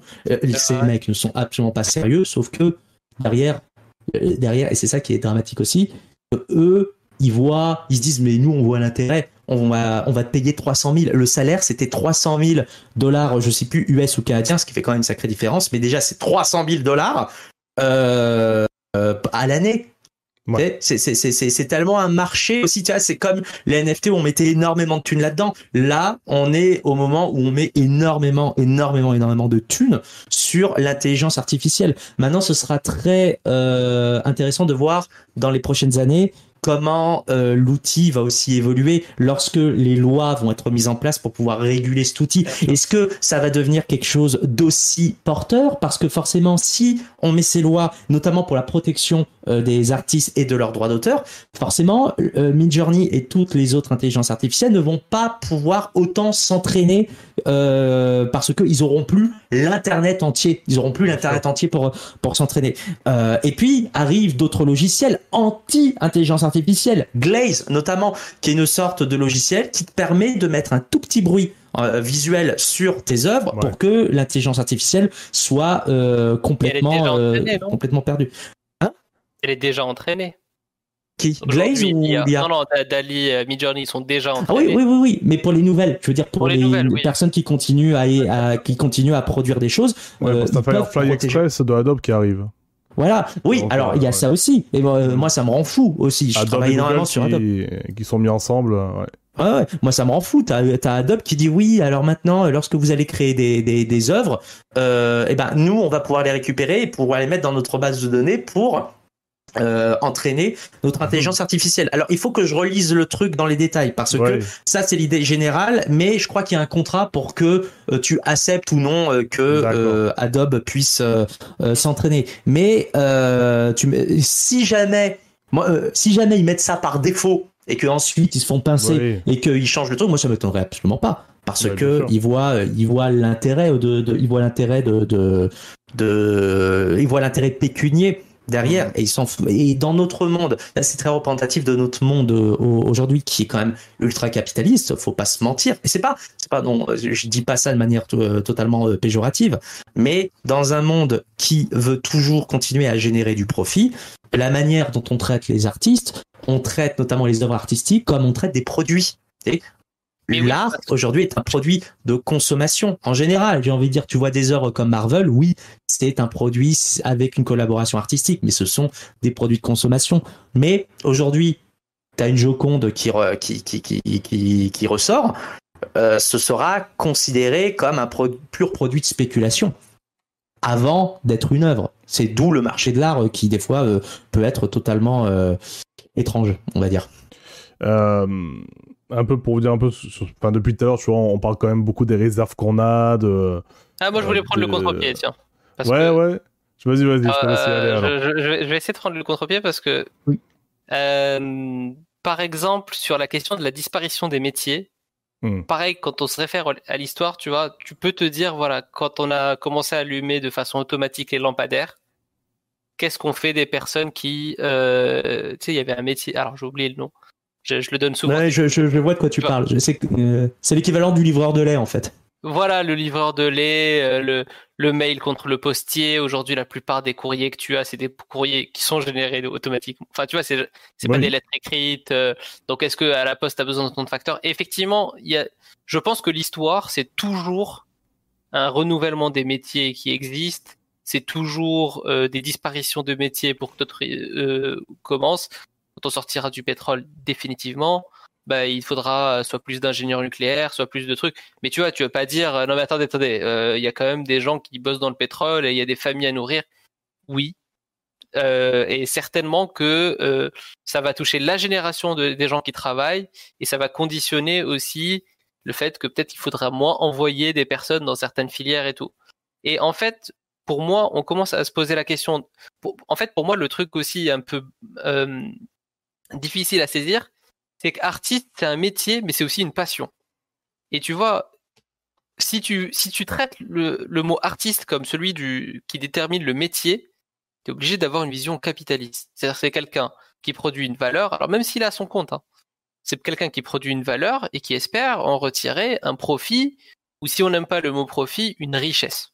C'est-à-dire que tu, tu, mais si tu dis non mais moi je veux juste prendre euh, un papier, crayon et aller au bord euh, d'un fleuve et dessiner, bah là il y a personne mmh qui va t'empêcher de faire ça. Mais effectivement, ça va poser la question des artistes du, du métier d'artiste, pas de la, pas de l'occupation d'artiste, parce que tu pourras toujours faire tout ce que tu veux, exposer, etc. Et je pense que ça sera, honnêtement, moi je pense pas que le l'occupation d'artiste elle soit désuète, parce que j'ai l'impression que je, connais pas mal d'artistes parce que j'ai mon cousin qui est directeur d'une grande boîte euh, de, com, et j'ai l'impression que ça se réveille à l'adolescence, ce truc de euh, je dessine ou je suis un artiste, et moi, la plupart des gens qui dessinent que je connais, euh, des gens déjà à 14 ans, ils faisaient des trucs de dingue, quoi. Donc, je, je, je pense qu'il y aura toujours des enfants qui vont dessiner des choses, qui vont aimer dessiner et qui vont vouloir continuer de dessiner, tu vois. La question, c'est euh, est-ce qu'on a besoin de, est-ce que le marché de l'emploi, de l'animation 2D, de, du concept art, de, de l'environnement, du props, ou voilà, est-ce que ça va des métiers en tension ou pas? Et là, ça va, je pense que ça va être régulé par une loi assez naturelle d'offre et de demande. Quand tu vas avoir, c'est le cas aujourd'hui par exemple dans le jeu vidéo. Quand tu cherches un game designer aujourd'hui, la terre entière t'envoie un mail. Et je peux le dire parce que c'était mon cas. C'est une des mmh. raisons pour laquelle j'ai monté mon studio. Impossible de trouver un poste de game designer. Et bah du coup, il y a des gens, comme tu as dit, qui vont se reconvertir, qui vont faire comptable. C'est triste, hein, c'est un peu triste. Mais la société a besoin on va dire, d'un certain nombre de métiers, modulo des créations d'entreprises et tout. Et effectivement, quand tu as, pardon, moi je viens de trucs qui a rien à voir, mais je viens du secteur de la psychologie. C'est très fun les études de psycho. C'est vraiment très fun. Tu, apprends sur le monde, tu te dis tiens mais moi je pense comme ça et tout. Mais la société a besoin de relativement très peu de psychologues. Tu vas pas mettre un psychologue derrière chaque personne. Euh, t'as as besoin de moins de psychologue que de prof, typiquement. Et parce que la plupart des gens ce qu'ils font, licence 3 psychologie, et il passe en prof. Tu vois, en fait, ce que je veux dire, c'est que euh, tu peux vouloir faire quelque chose, tu peux aimer faire quelque chose et, vouloir faire, et tu auras une loi d'offre et de demande qui fera que seuls les gens très motivés dans des secteurs en tension arriveront jusqu'au bout, et cette loi poussera les autres vers aller sur des secteurs proches. Tu vois, genre si t'es artiste, tu vas peut-être pas euh, aller vers la comptabilité, mais tu peux peut-être faire de l'infographie, de la mise en page, euh, oui, mais tu sais, toute création visuelle, en fait, c'est juste que comme euh, l'art est quelque chose qui, moi, je suis artiste, donc ça, c'est c'est c'est c'est c'est ma vie en fait, ce, ce, truc-là. J'essaye euh, de et je l'ai professionnalisé. J'ai professionnalisé ce truc-là. Et hum, je comprends, je, je, je, je veux bien comprendre ton point de vue, mais dans le sens où euh, moi j'ai fait ça parce que euh, beaucoup de gens qui ont un profil artistique, c'est souvent des gens qui ont ce besoin de, de, de, de, communication, en fait. Euh, je parle bien, entre guillemets, mais je, mon meilleur moyen d'expression restera toujours les œuvres sur lesquelles je, je, je travaille. L'art, comme dit, c'est pas foncièrement que, que, que, produire euh, des choses. Et euh, je pense qu'il est nécessaire pour euh, comme dit, c'est toujours des questions plus éthiques et questions euh, plus philosophiques.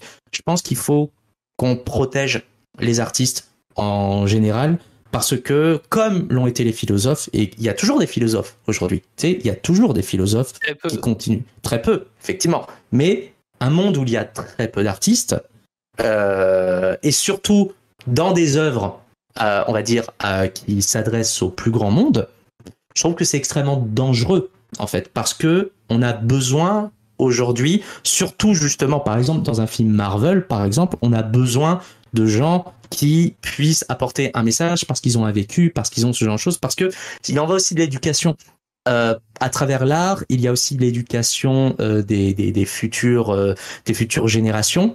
Et il ne faut pas appauvrir cette offre euh, de, de, de, savoir, de richesse que l'on a. Je pense qu'il faut au contraire continuer à en proposer des différentes, des variées, et de donner la chance à beaucoup de gens de pouvoir euh, s'exprimer pour que euh, nos générations futures puissent continuer à, à, à, grandir et à continuer à proposer. Il faut que ce soit un cercle vertueux. Mais tu vois, d'un autre côté, je lisais quelque chose. C'était quelqu'un qui disait pourquoi est-ce qu'aujourd'hui on ne fait plus des statues comme l'a fait Michel-Ange ou genre de choses. Tu sais, ces belles statues avec du drapé, des choses que tu peux voir au Louvre, par exemple. Euh, bah, il se trouve que à l'époque où ces statues ont été faites, il y avait eu des mécènes qui permettaient à l'artiste de vivre et de pouvoir produire ces œuvres-là. Mais aujourd'hui, bah, il y a plus ce genre de mécène-là parce que bah, euh, c'est pas foncièrement le meilleur business model de laisser euh, quelqu'un euh, pendant plusieurs années euh, tailler un caillou. Mais c'est exactement il, en existe, il, il en existe en, encore, tu sais, il en existe encore. Mais moi, les, comme dit, là c'est très personnel à moi je vois ça un peu comme une perte parce que beaucoup de gens aujourd'hui qui avaient un talent inné pour ça ont décidé naturellement de ne pas foncièrement se lancer là-dedans parce qu'ils savent qu'ils ne vont pas pouvoir faire euh, ce métier et en vivre. Et même s'ils essayent très fort, parce que c'est ça aussi qu'il y a de plus injuste dans ce genre de métier, c'est que tu auras beau des fois être Ah oui. la personne la plus talentueuse du monde, eh ben, tu n'y arriveras pas. Je considère pas être la personne la plus talentueuse du monde. Et pourtant, je suis dans un métier, je suis fucking concept artist chez Wizard of the Coast. Et pour tous les illustrateurs qui cherchent un métier, ils se disent, waouh, c'est incroyable. Et pourtant, je considère des gens que j'ai croisés dans la, dans la carrière qui sont beaucoup plus talentueux que moi. Et je le pense sincèrement. Sauf que, ben, ils ont pas eu, ils ont, ils étaient pas là au bon moment. Ils ont pas eu les bons Oui. contacts, au genre de choses. Donc déjà, c'est assez dur de faire ce genre de métier. Alors en plus, maintenant, si on précarise encore plus ce genre de choses, c'est juste qu'on va arrêter de proposer. En fait, les gens vont arrêter juste de créer de l'art naturellement. Je pense que je pense que c'est une grosse pro- problématique. Je pense que c'est ce qui va arriver.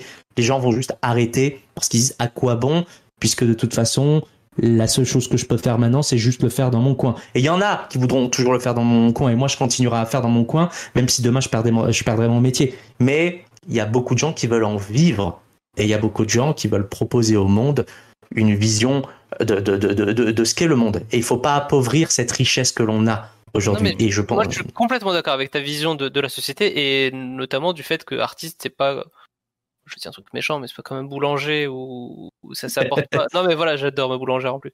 Non, mais ce que je veux dire, c'est que oui, il y a une part de transcendance dans Mm. l'acte. euh, C'est ça. je- je- et et, et l'impact que ça a sur le monde. Mm. euh, Enfin voilà, la- ça, ça peut, ça peut, ça peut effondrer des civilisations, ça peut inspirer, donner des valeurs et tout. Je suis complètement d'accord. Mm. Par contre, ce que je dis, euh, alors, la protection des auteurs, pour moi, c'est vraiment complètement autre chose parce que Mm. euh, c'est quelque chose, enfin, c'est un droit, c'est le droit d'auteur. Genre, Mhm. on n'a pas le droit de te voler ton œuvre, et si on vole ton œuvre pour la copier grâce à un logiciel, ça, enfin, pour moi, c'est ça ressemble quand même très beaucoup à de, du vol, quoi, Ouais. Euh, avec with, with extra steps, mais c'est du vol pur et dur. Et tu vois, pour Mm. moi, c'est quasiment un non-sujet. Les, les personnes qui te disent euh, euh, ça t'appartient plus une fois. Enfin, je sais pas s'il y a des personnes qui défendent vraiment ce point, ou alors faut vraiment les trouver parce que Oh, euh, tu peux voir, il y a, y beaucoup Moi, de gens, il y a des beaucoup de gens qui. sont à fond hein, dessus. Hein. Ah ouais, ouais, ouais. Moi, j'ai eu des choses qui, qui personnellement, moi, m'hallucinent. Euh, des collègues graphistes qui, euh, à qui on demande de faire des, des packaging, donc, euh, admettons, un, un univers un peu manga, des personnages, tout ça, pour un produit qui veut- qu'une entreprise veut, veut, co- veut commercialiser. Donc, toute une DA un peu, un peu moderne et tout ça. Eh ben, ça va taper un prompt sur Midjourney. Ça, ça, va, ça va prendre une des illustrations. Ça va gommer un petit défaut sur la joue. Et ça va dire, voilà, c'est le packaging, c'est l'illus- c'est l'illustration que tu vas commercialiser. non, ça pour Et moi c'est attends, ça pour moi, c'est ça, c'est un truc qui me dérange énormément. C'est un ça- truc qui me dérange énormément. ça, pour moi, le problème éthique dans ça, c'est comment Hmm. le logiciel a réussi à faire ça. C'est-à-dire que le logiciel a réussi à faire ça, ce qu'on disait tout à l'heure, parce qu'il s'est servi sans demander, on va dire ça comme ça, Oui, c'est ça. euh, parce qu'il s'est servi sans demander. Imaginons qu'il y a un monde où le logiciel payait chaque artiste et pour chaque œuvre qu'il a faite Ah, encore avec un chose. consentement et Bien qui sûr. a dit est-ce que je peux utiliser votre œuvre pour un truc? Et vous aurez un peu comme Spotify une part de revenus en fonction de Eh l'utilisation. bien, ça, ça existe déjà.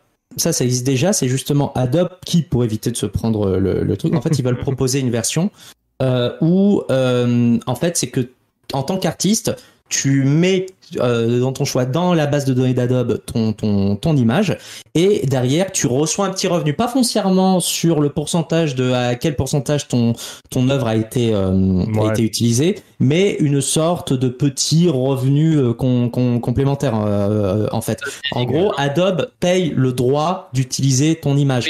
Et dans ces cas-là, euh, moi je vois moins de problèmes dans ces cas-là pour les gens qui veulent utiliser ce, ce genre de choses parce que c'est consenti. Tu vois, ça C'est c'est ça c'est consenti. Il n'y a pas de problème. Maintenant, derrière, il y a toutes ces questions de, tu sais, même mettons de côté deux secondes ce genre de choses. Sais, l'un des grands problèmes euh, quand tu es illustrateur et que tu travailles dans le jeu vidéo. Tiens, par exemple, un truc très bête. Tu vois, moi j'ai bossé sur ce jeu là qui s'appelle Dark Alliance ici. Tu vois, là, tu vois ce, ce machin ici, ça s'appelle un beholder. Le beholder, c'est euh, euh, ce beholder là a été créé par un de mes collègues qui, euh, tu sais, il adore Donjons et Dragons, il a vraiment créé son beholder, il a kiffé. Et ça, c'est un beholder qui a été, c'est le design de mon de, mon collègue, qui a été redessiné par euh, un autre artiste qui a décidé de, enfin, qui, qui a fait un contrat avec euh, Wizard pour pouvoir vendre des tirages limités de ce truc-là. Donc, par exemple, entre 1000 ou 10 000 jusqu'à 10 000, euh, jusqu'à 10 000 exemplaires. Donc, cet artiste-là qui a fait cette œuvre-là, il a touché de l'argent. Mais mon, mon collègue qui a créé ce design-là, lui, il a rien touché de, dessus. Mais pourquoi? Parce qu'il a passé un contrat au tout début. Tout ce qu'il crée pour Wizard tient à Wizard. Donc, c'est ce- donc pour moi, il était en mode oh, c'est dommage parce que j'aurais bien voulu que les gens sachent que c'est moi. Bah oui, mais à un moment, ben, t'as signé un contrat. Donc, il était obligé d'admettre que bah oui, en signant ce contrat, j'ai consenti à ce genre de choses. Et il peut et légalement, ben, il peut oui, rien dire. rémunéré pour en plus. Enfin, euh, le- Ah ouais, il est rémunéré pour. En plus, nous, on est payé euh, toutes les deux semaines euh, au Canada. Euh, c'est tout toutes les deux semaines, il reçoit son salaire. Non, c'est pas un salaire à hauteur de de de, de ce que tu gagnes au mois en France. Hein. C'est juste, tu vois, tu tu vois ton salaire que tu gagnes en mois, tu le divises par deux et en fait, tu le reçois toutes les deux semaines. Non, Ok. Ah, sinon- Ouais, ouais.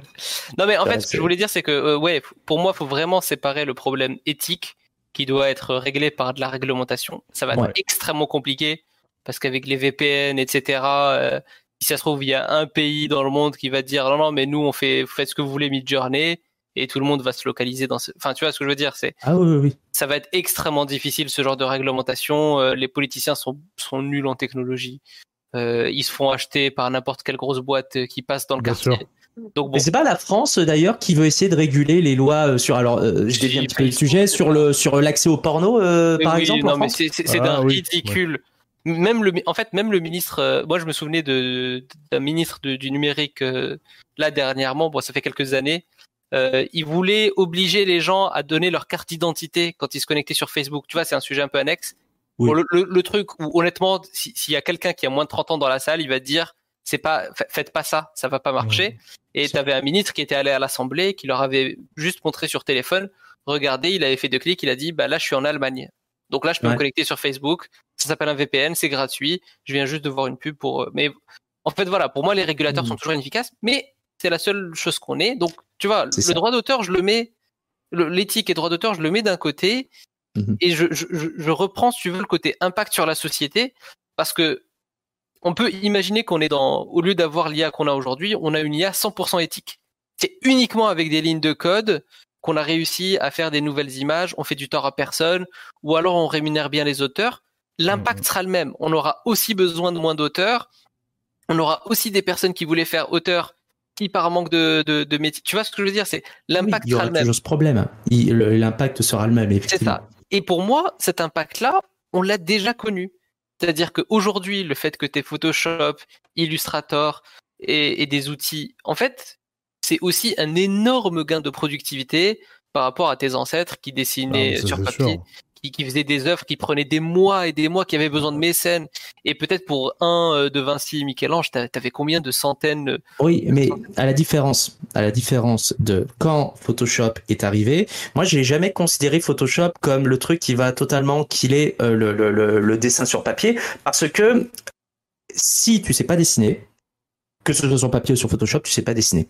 Et C'est moi ce qui m'embête avec Ah, Midjourney, Oui, c'est plus le fait que ben il y a des gens qui n'ont jamais tenu un crayon de leur vie et qui vont juste écrire des prompts sur internet et qui ensuite vont les vendre en disant c'est moi qui l'ai fait.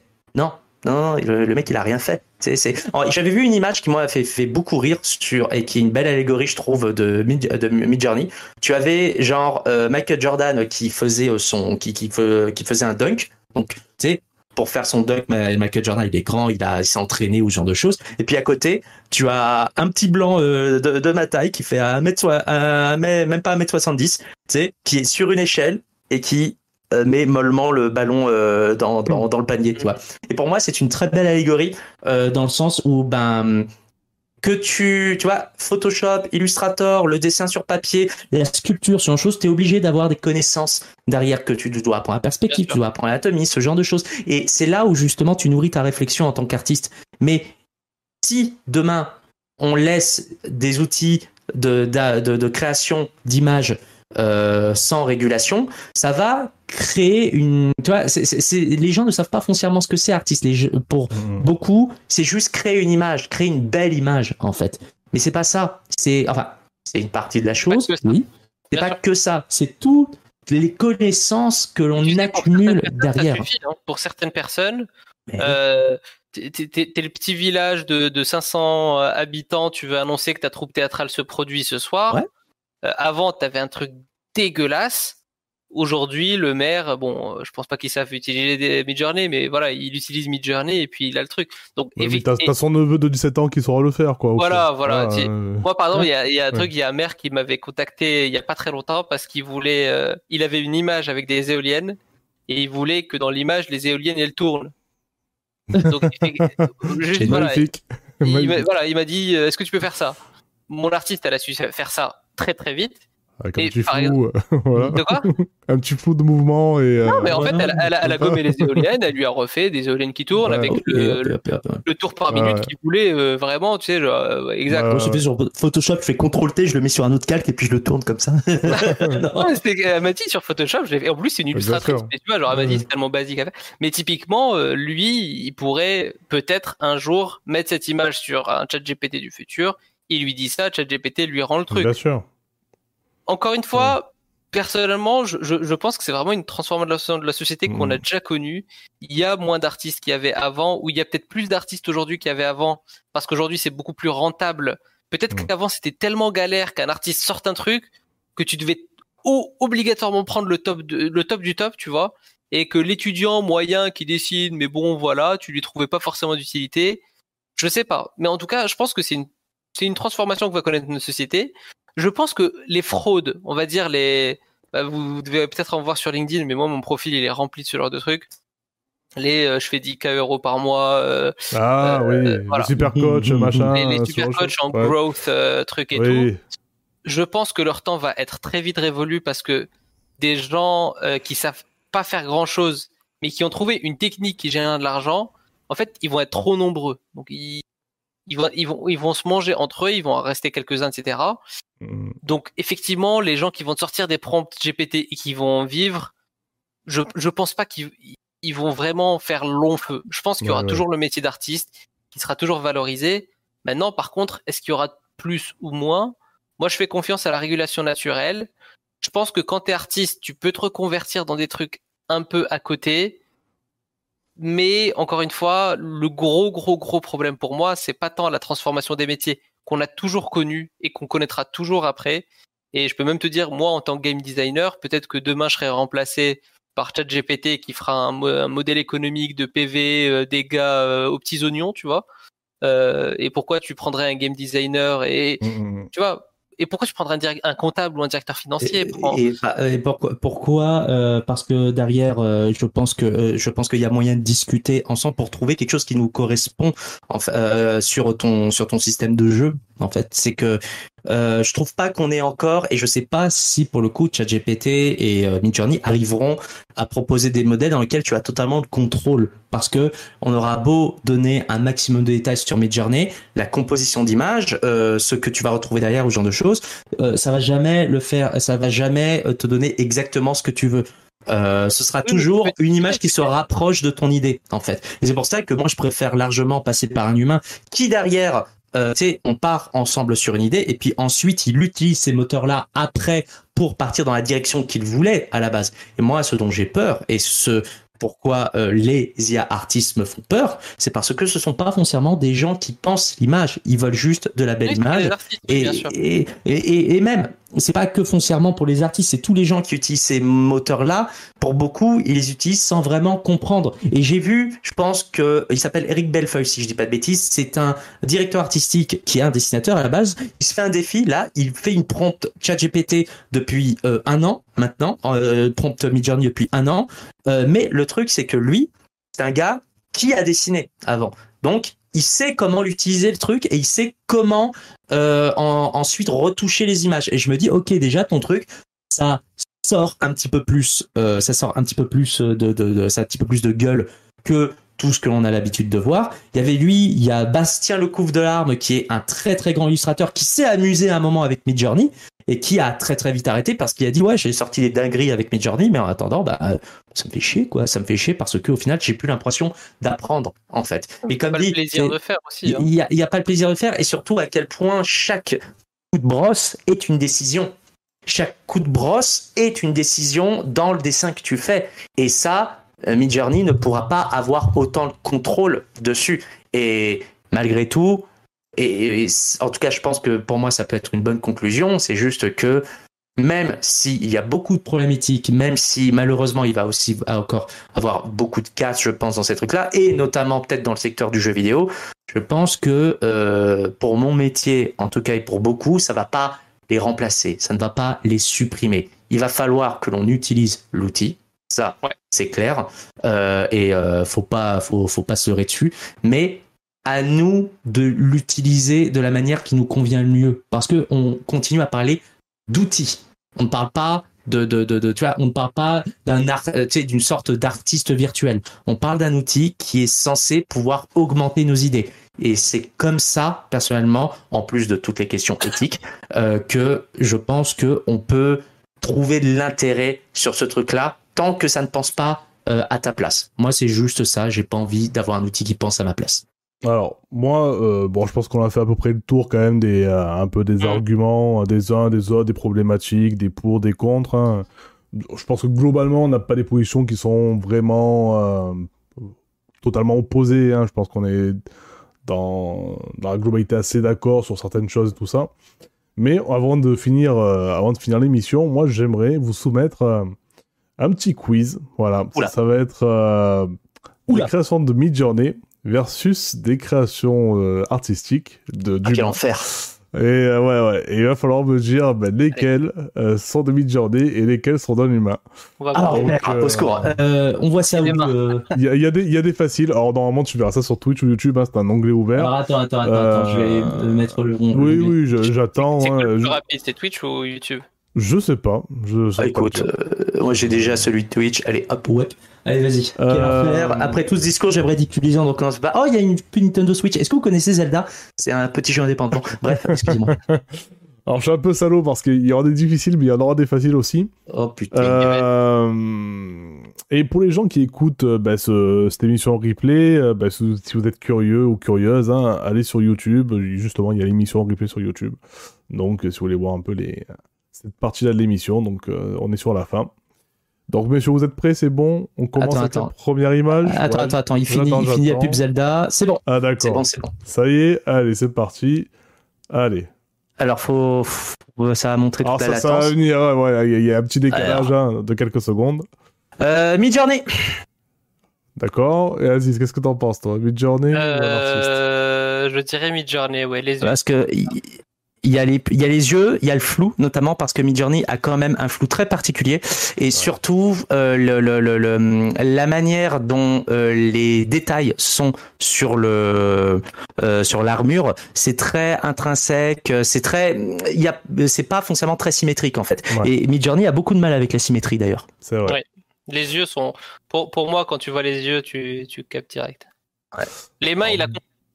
Mais les yeux, toujours. Et, il y a Ouais. pas de mains, et on voit pas les mains aussi. euh. C'est ça, exactement. J'ai- choisi euh, spécialement une, image sans main parce que ça, c'est le truc, c'est euh, c'est la version euh, noob. Euh, là, là, là, tu m'as mis là, là, Tout de suite. C'est ça. Ouais, ouais. Alors, vous êtes prêts pour la deuxième C'est bon? Allez, c'est parti. Allez. Allez, la deuxième. Ah, c'est rigolo. C'est Un rigolo joli- ce, ce Un genre de joli. Kratos. Attends, attends, eh, oh, spoil pas, là, nous on a euh, Ah. 10 secondes de décalage. euh, ah, ta, ta, ta, ta, non, ça c'est une. Ah, je... Ah. ah, attends. C'est un peu bizarre parce que le jeu. Non, attends, moi en fait, tu, vois, j'observe notamment sur l'épaulière la manière dont c'est fait. D'abord, c'est pas Kratos, C'est humain. euh, euh, c'est pas Kratos parce qu'il a pas le tatouage pour commencer. C'est vrai. Euh, Pour moi, c'est humain. je regarde les mains aussi, et puis la main elle est cachée, enfin un petit peu cachée, mais moi je dirais que c'est. Je dirais que c'est humain aussi, à- notamment à cause de l'épaulière qui a quand même des formes qui marchent à peu, qui marchent à peu près en fait. Tu vois, il y a, il y a un pattern qui me semble logique. C'est Jimmy Journey. Ah putain. C'est, Ouais, ça, qui est- c'est ça qui est effrayant en fait. Ce que j'allais dire, c'est que euh, je trouve que la ceinture, le cuir, il est très très bien fait et je verrais bien quelqu'un le faire. Par contre, les abdos, je les trouvais pas très. En fait, Ouais. Midjourney, il arrive pas à comprendre quand il fait les trucs pas bien. Hmm. Et je trouvais Mm. que les, les abdos et, et, et la main, parce qu'il y a un petit doigt qui est un peu chelou, maintenant on voit que ça. Ouais, mais- le pouce, euh, le pouce est, bizarre. Ouais, ouais. Ah, j'ai fait exprès de, le- de montrer qu'une main celui-ci, mais comme c'est discret, Ouais, euh, avec ouais, les étincelles et tout, on le voit pas trop. on va être plus. Ah, Vas-y, Ouais. là. Effectivement. Et la, la troisième. Euh, ta, ta, ta, ta, alors attends. Ah ouais, Trois, j'attends, deux, j'attends. 1. J'ai dit 3, 2, 1. Ah, ok. Oula. Euh, Alors, je me lance humain direct. ouais, humain. Humain, humain. Bien joué. C'est Ouais, euh, ouais. Dave, c'est Dave Raposa. Donc voilà. Ah, Dave Raposa, ouais, ouais, effectivement. C'était Et- assez évident, ça. C'est juste qu'il y avait beaucoup d'images et je me suis dit, ouais. Ah, c'est le piège, c'est le piège. Ah ouais, la mais ça, composition. par exemple, tu vois, il disait la symétrie, euh, mais, euh, mais là, tu vois bien qu'il y a plusieurs effets symétriques. Il y a Non, non, fait, non, non, c'est pas, c'est pas symétrique euh, du tout euh, ce que, ce que je vois. C'est notamment les deux personnages que tu vois en bas, c'est les deux sortes de, je sais pas ce que c'est, des gros, des, gros monstres ici. La posing des personnages, euh, c'est juste le personnage du milieu qui pourrait donner cet effet, alors que le personnage a déjà un posing qui est extrêmement différent vis-à-vis de, de, de, de ses mains, même dans le fond au niveau de la tête. Euh, euh, tu, tu vois, tu, tu vois sur les côtés, tu vois sur les côtés, il y a des personnages. Euh, c'est juste la composition qui te donne ce truc-là, mais euh, qui tu te donne cette impression. composition, C'est ça, pas, pas, au déta- pas à des détails. C'est ça? Ouais, c'est, là la composition générale, elle peut sembler symétrique, mais il y a énormément d'asymétrie partout, en fait. Il y a énormément d'asymétrie. alors je, je dis pas que la composition est symétrique. euh, je dis quand la, la symétrie est bien réalisée au niveau de- du personnage du haut. Hmm. Et Mhm. j'ai quasiment jamais vu ça sur, euh, sur du Mid Journey. Après, Mhm. peut-être que si tu fais un prompt avec genre un personnage symétrique et les autres pas symétriques, pourquoi pas. Mhm. Et j'ai l'impression que la qualité globale aussi, enfin, tu vois, genre, Hmm. je sais pas, il y a une forme de clarté, euh, les- les- l'œil droit ressemble à l'œil gauche et t'as pas Mhm. ce côté, euh, ouais, plutôt la symétrie. Moi, c'est plutôt la symétrie qui m'a mis sur, euh, sur la ouais. voie, la symétrie des. Mais je, je- Je pense que ça, moi, ça aurait été le light à un moment. C'est, le light qui, moi, m'a mis notamment euh, sur les, le personnage. C'est que Midjourney a une manière de, de, de, de, de traiter la lumière qui est assez particulière, qui fait encore justement ce que tu disais ordinateur, mais tu regardes ce qui se passe au niveau des dorures sur les côtés, ou même sur le pectoral euh, du, du, euh, du personnage central bas, ou la manière dont la lumière est découpée sur les monstres, euh, c'est quelque chose qui, maintenant que tu me dis Dave Raposa, moi, ça me semble évident. En fait, ça me semble Ouais. évident parce qu'il a une manière très particulière de travailler, ce monsieur. Prêt pour euh, une quatrième proposition? Oh la vache. Déjà que sur la deuxième, je me suis fait avoir et ça me fait chier, mais euh, Il y, il en a plein, il y en a plein, j'en ai prévu une petite dizaine. hein. Oh merde. Euh, attends, Ah, ça- attends, attends, attends. Euh, non, ça, ça m'a l'air d'être sorti d'un comic. Euh, moi, ça m'a l'air d'être euh, un truc fait par des humains. Je regarde. Attends, 1, 2, 3, 4. les doigts. Ouais, non, mais tu sais, les, les doigts, les doigts c'est la première chose. Mais moi, ça me semble être fait par un humain parce que même la lumière, c'est. Dis-moi que c'est un humain, ça. J'a- J'arrive pas à savoir, mais je, dans le doute, j'aurais dit Midjourney, personnellement. Moi, j'aurais dit humain. Non, c'est un humain. C'est euh, Ouais, je me disais bien. C'est un coréen, un artiste coréen qui s'appelle Inyukli et qui bosse Ouais. beaucoup dans le comics. Ouais, et puis tu vois, le truc c'est que l'un des trucs que c'est là où justement je m'en veux sur la deuxième, c'est parce que euh, la deuxième ça ressemble à Kratos, mais j'aurais dû me rendre compte que le tatouage n'était pas là et que ça aurait dû me donner un truc. C'est que là, ce sont des designs que j'ai déjà vus des X-Men. Ah. Et le truc, c'est que euh, Midjourney, des fois, quand tu lui dis fais-moi un Kratos ou fais-moi n'importe quoi, ils vont toujours te faire un truc qui, qui est un peu différent. Et là, surtout sur les X-Men, c'est quand même des personnages très spécifiques. Et euh, il faut que tu fasses un prompt de l'enfer dans lequel tu dois avoir une description de chaque personnage pour qu'il ressemble à ces gueules-là, dont notamment euh, le, le, le, le, le, le- hum, je sais plus comment il s'appelait celui en haut à gauche là, euh, tout en fer, qui est dans Deadpool. Ah, euh, c'est. euh, Ah, putain. Colosse, non? Bref, tu, hein? Ouais, Colossus, Colossus. peut-être Ouais, Colossus. Colossus. C'est ça, mais, tu- mais tu vois, parce que Colossus c'est un design très particulier et tu peux pas demander à Midjourney de te sortir un Colossus euh, comme comme ça en fait. Euh, il y aura Ouais, toujours mais maintenant que tu le dis, en fait, il y a aussi des imperfections un peu différentes. C'est-à-dire qu'ils font pas les mêmes imperfections entre euh, Midjourney et, et, et le réel. Parce que Mm. là, en fait, ce qui m'a mis un peu sur le, sur le, le doute, c'est par exemple le cou ou la nuque. le du, là du, du, du jeune du- Wolverine. Je me suis dit, euh, C'est vrai. Il, est un vrai, peu ouais. bizarre ce coup Hmm. et la façon dont, euh, alors je connais pas trop les personnages, mais le personne, le, le personnage élan qui a derrière, Mhm. il tient le bâton du. Enfin, je trouve que le, le bâton est pas forcément très bien aligné avec la main. Et je me suis dit, non, non, je me- et je me suis dit, tiens, c'est une imperfection, donc c'est Midjourney, mais en fait, non, l'imperfection, ça fait partie de l'art, et, et c'est des Mhm. imperfections plus humaines que euh, Mhm. les imperfections qu'on voit dans Midjourney. Ouais, ouais. Voilà, et là, je suis, là, je suis chaud, plus d'erreur, là, c'est bon. Allez, c'est parti J'ai pour compris, j'ai compris Midjourney. C'est parti pour la, pour la suivante. Allez. Celle-ci, elle est facile, normalement. Normalement. Ah, si c'est Macron sur des poubelles. J'ai hésité à en mettre. Et là, paf, c'est Macron sur les poubelles. Euh, ben ça, ça m'a l'air d'être humain, son. C'est Abo. Ouais, euh, Ouais. ouais, je vois pas Midjourney le faire, ça. Ouais, effectivement. Ça, c'est c'est beaucoup trop parfait, entre guillemets, pour que ce soit ça, une IA. symétrique, coordonnée. Exactement. Ah, Donc, ça, pas c'est faire. c'est Maud Mittelman, qui est une, une illustratrice qui est basée sur Lyon. Donc, voilà. Ok. Donc ça, Cool. Oui, me faisait penser à Abo. En fait, c'était un vieux jeu euh, qui avait Oui, ce genre oui. de visuel. C'est- Ça peut, ça peut s'en rapprocher, ouais. Très très cool comme, euh, comme dessin. Ouais, Mm. ouais, ouais, Ah, lui, il va l'engager, ça y est. ouais. ah, c'est c'est aussi ça, hein, c'est faire découvrir des artistes euh, connus et Mhm. moins Non, connus. c'est- en fait, moi, je, je- pense que pour mes prochains jeux, parce qu'il y, a- y a toujours un focus dans, dans, les, dans les jeux, et euh, j'aimerais bien faire un jeu focus sur un artiste. Hmm. C'est-à-dire prendre Et- un et artiste, lui donner beaucoup de budget et dire. euh, Ok. Euh, ça, je dirais que ça continue à être humain, en fait. Ah, ta, ta, ta, ta, Attends. ta, ta, ta, ta, ta, Mm. ta. Je regarde Je, l'artiste. je Ouais, sais ça tu peux donner un style à, à Midjourney. Mm, Mais- mais... en fait, je regarde surtout sur la végétation, en fait, parce que des fois, lorsqu'ils veulent rendre, tu sais, nous, quand on essaye de rendre quelque chose, Euh, parce que tu vois, même la manière dont sont posées les roches, la lumière, ah, la vache. Pour, pour moi, c'est humain parce qu'en fait, si, franchement, si Ouais. Midjourney fait ça, on est vraiment dans la merde. hein.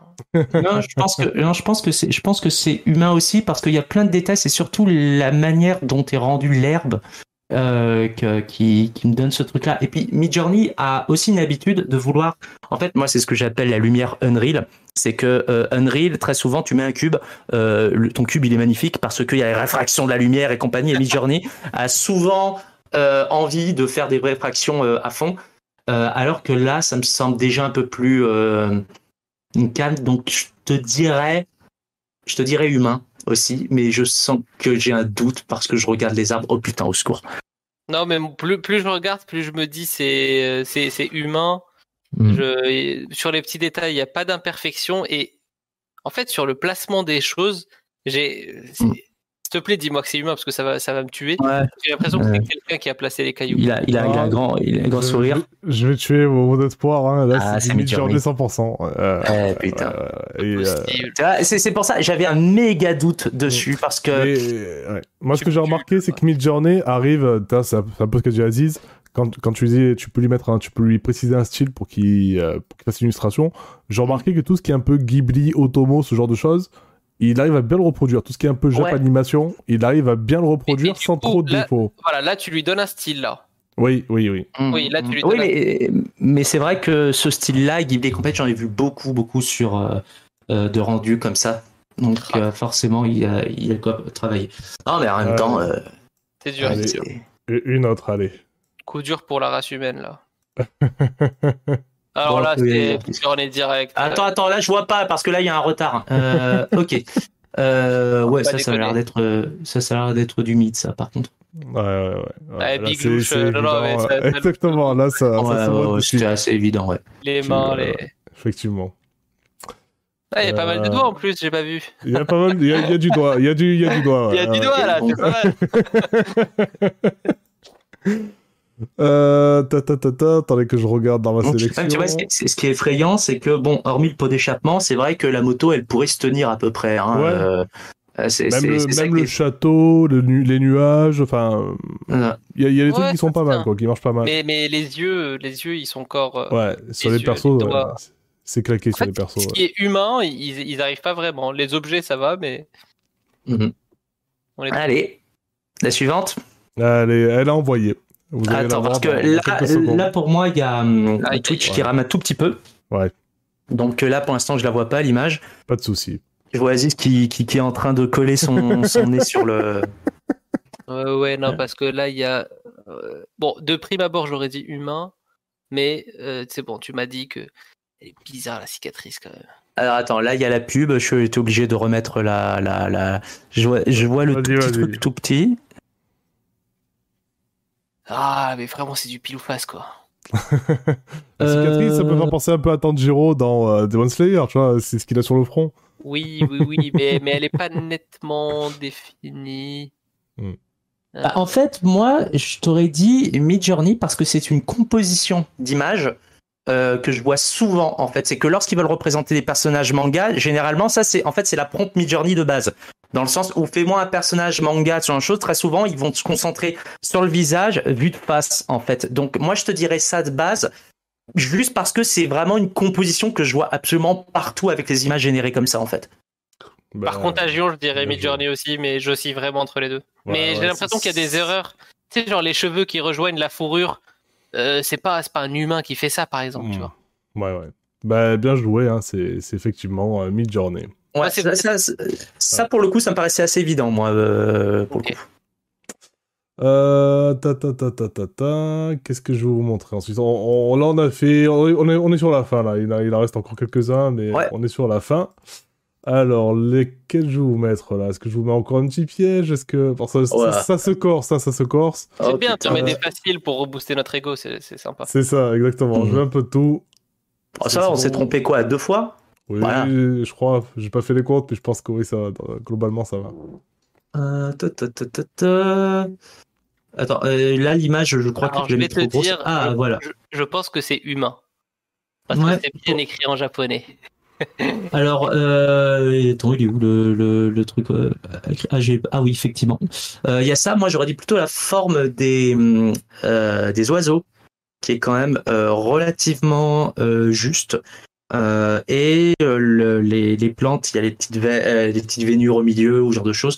Donc ça, c'est quelque chose que je verrais bien humain, en fait. Bah, c'est ça, c'est humain. C'est euh, Ouais. Owakita, une, euh, je crois que c'est une française, si je dis pas de bêtises, qui, qui s'installe au Japon, et qui fait des super compos comme ça, avec beaucoup de dégradés. C'est c'est super joli ce qu'elle fait.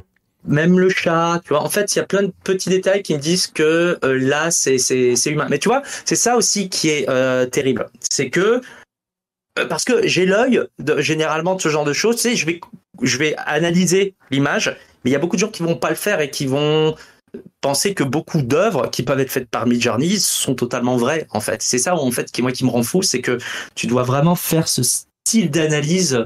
Alors attends, celui-là, Ah, est-ce que tu peux le mettre juste plus grand?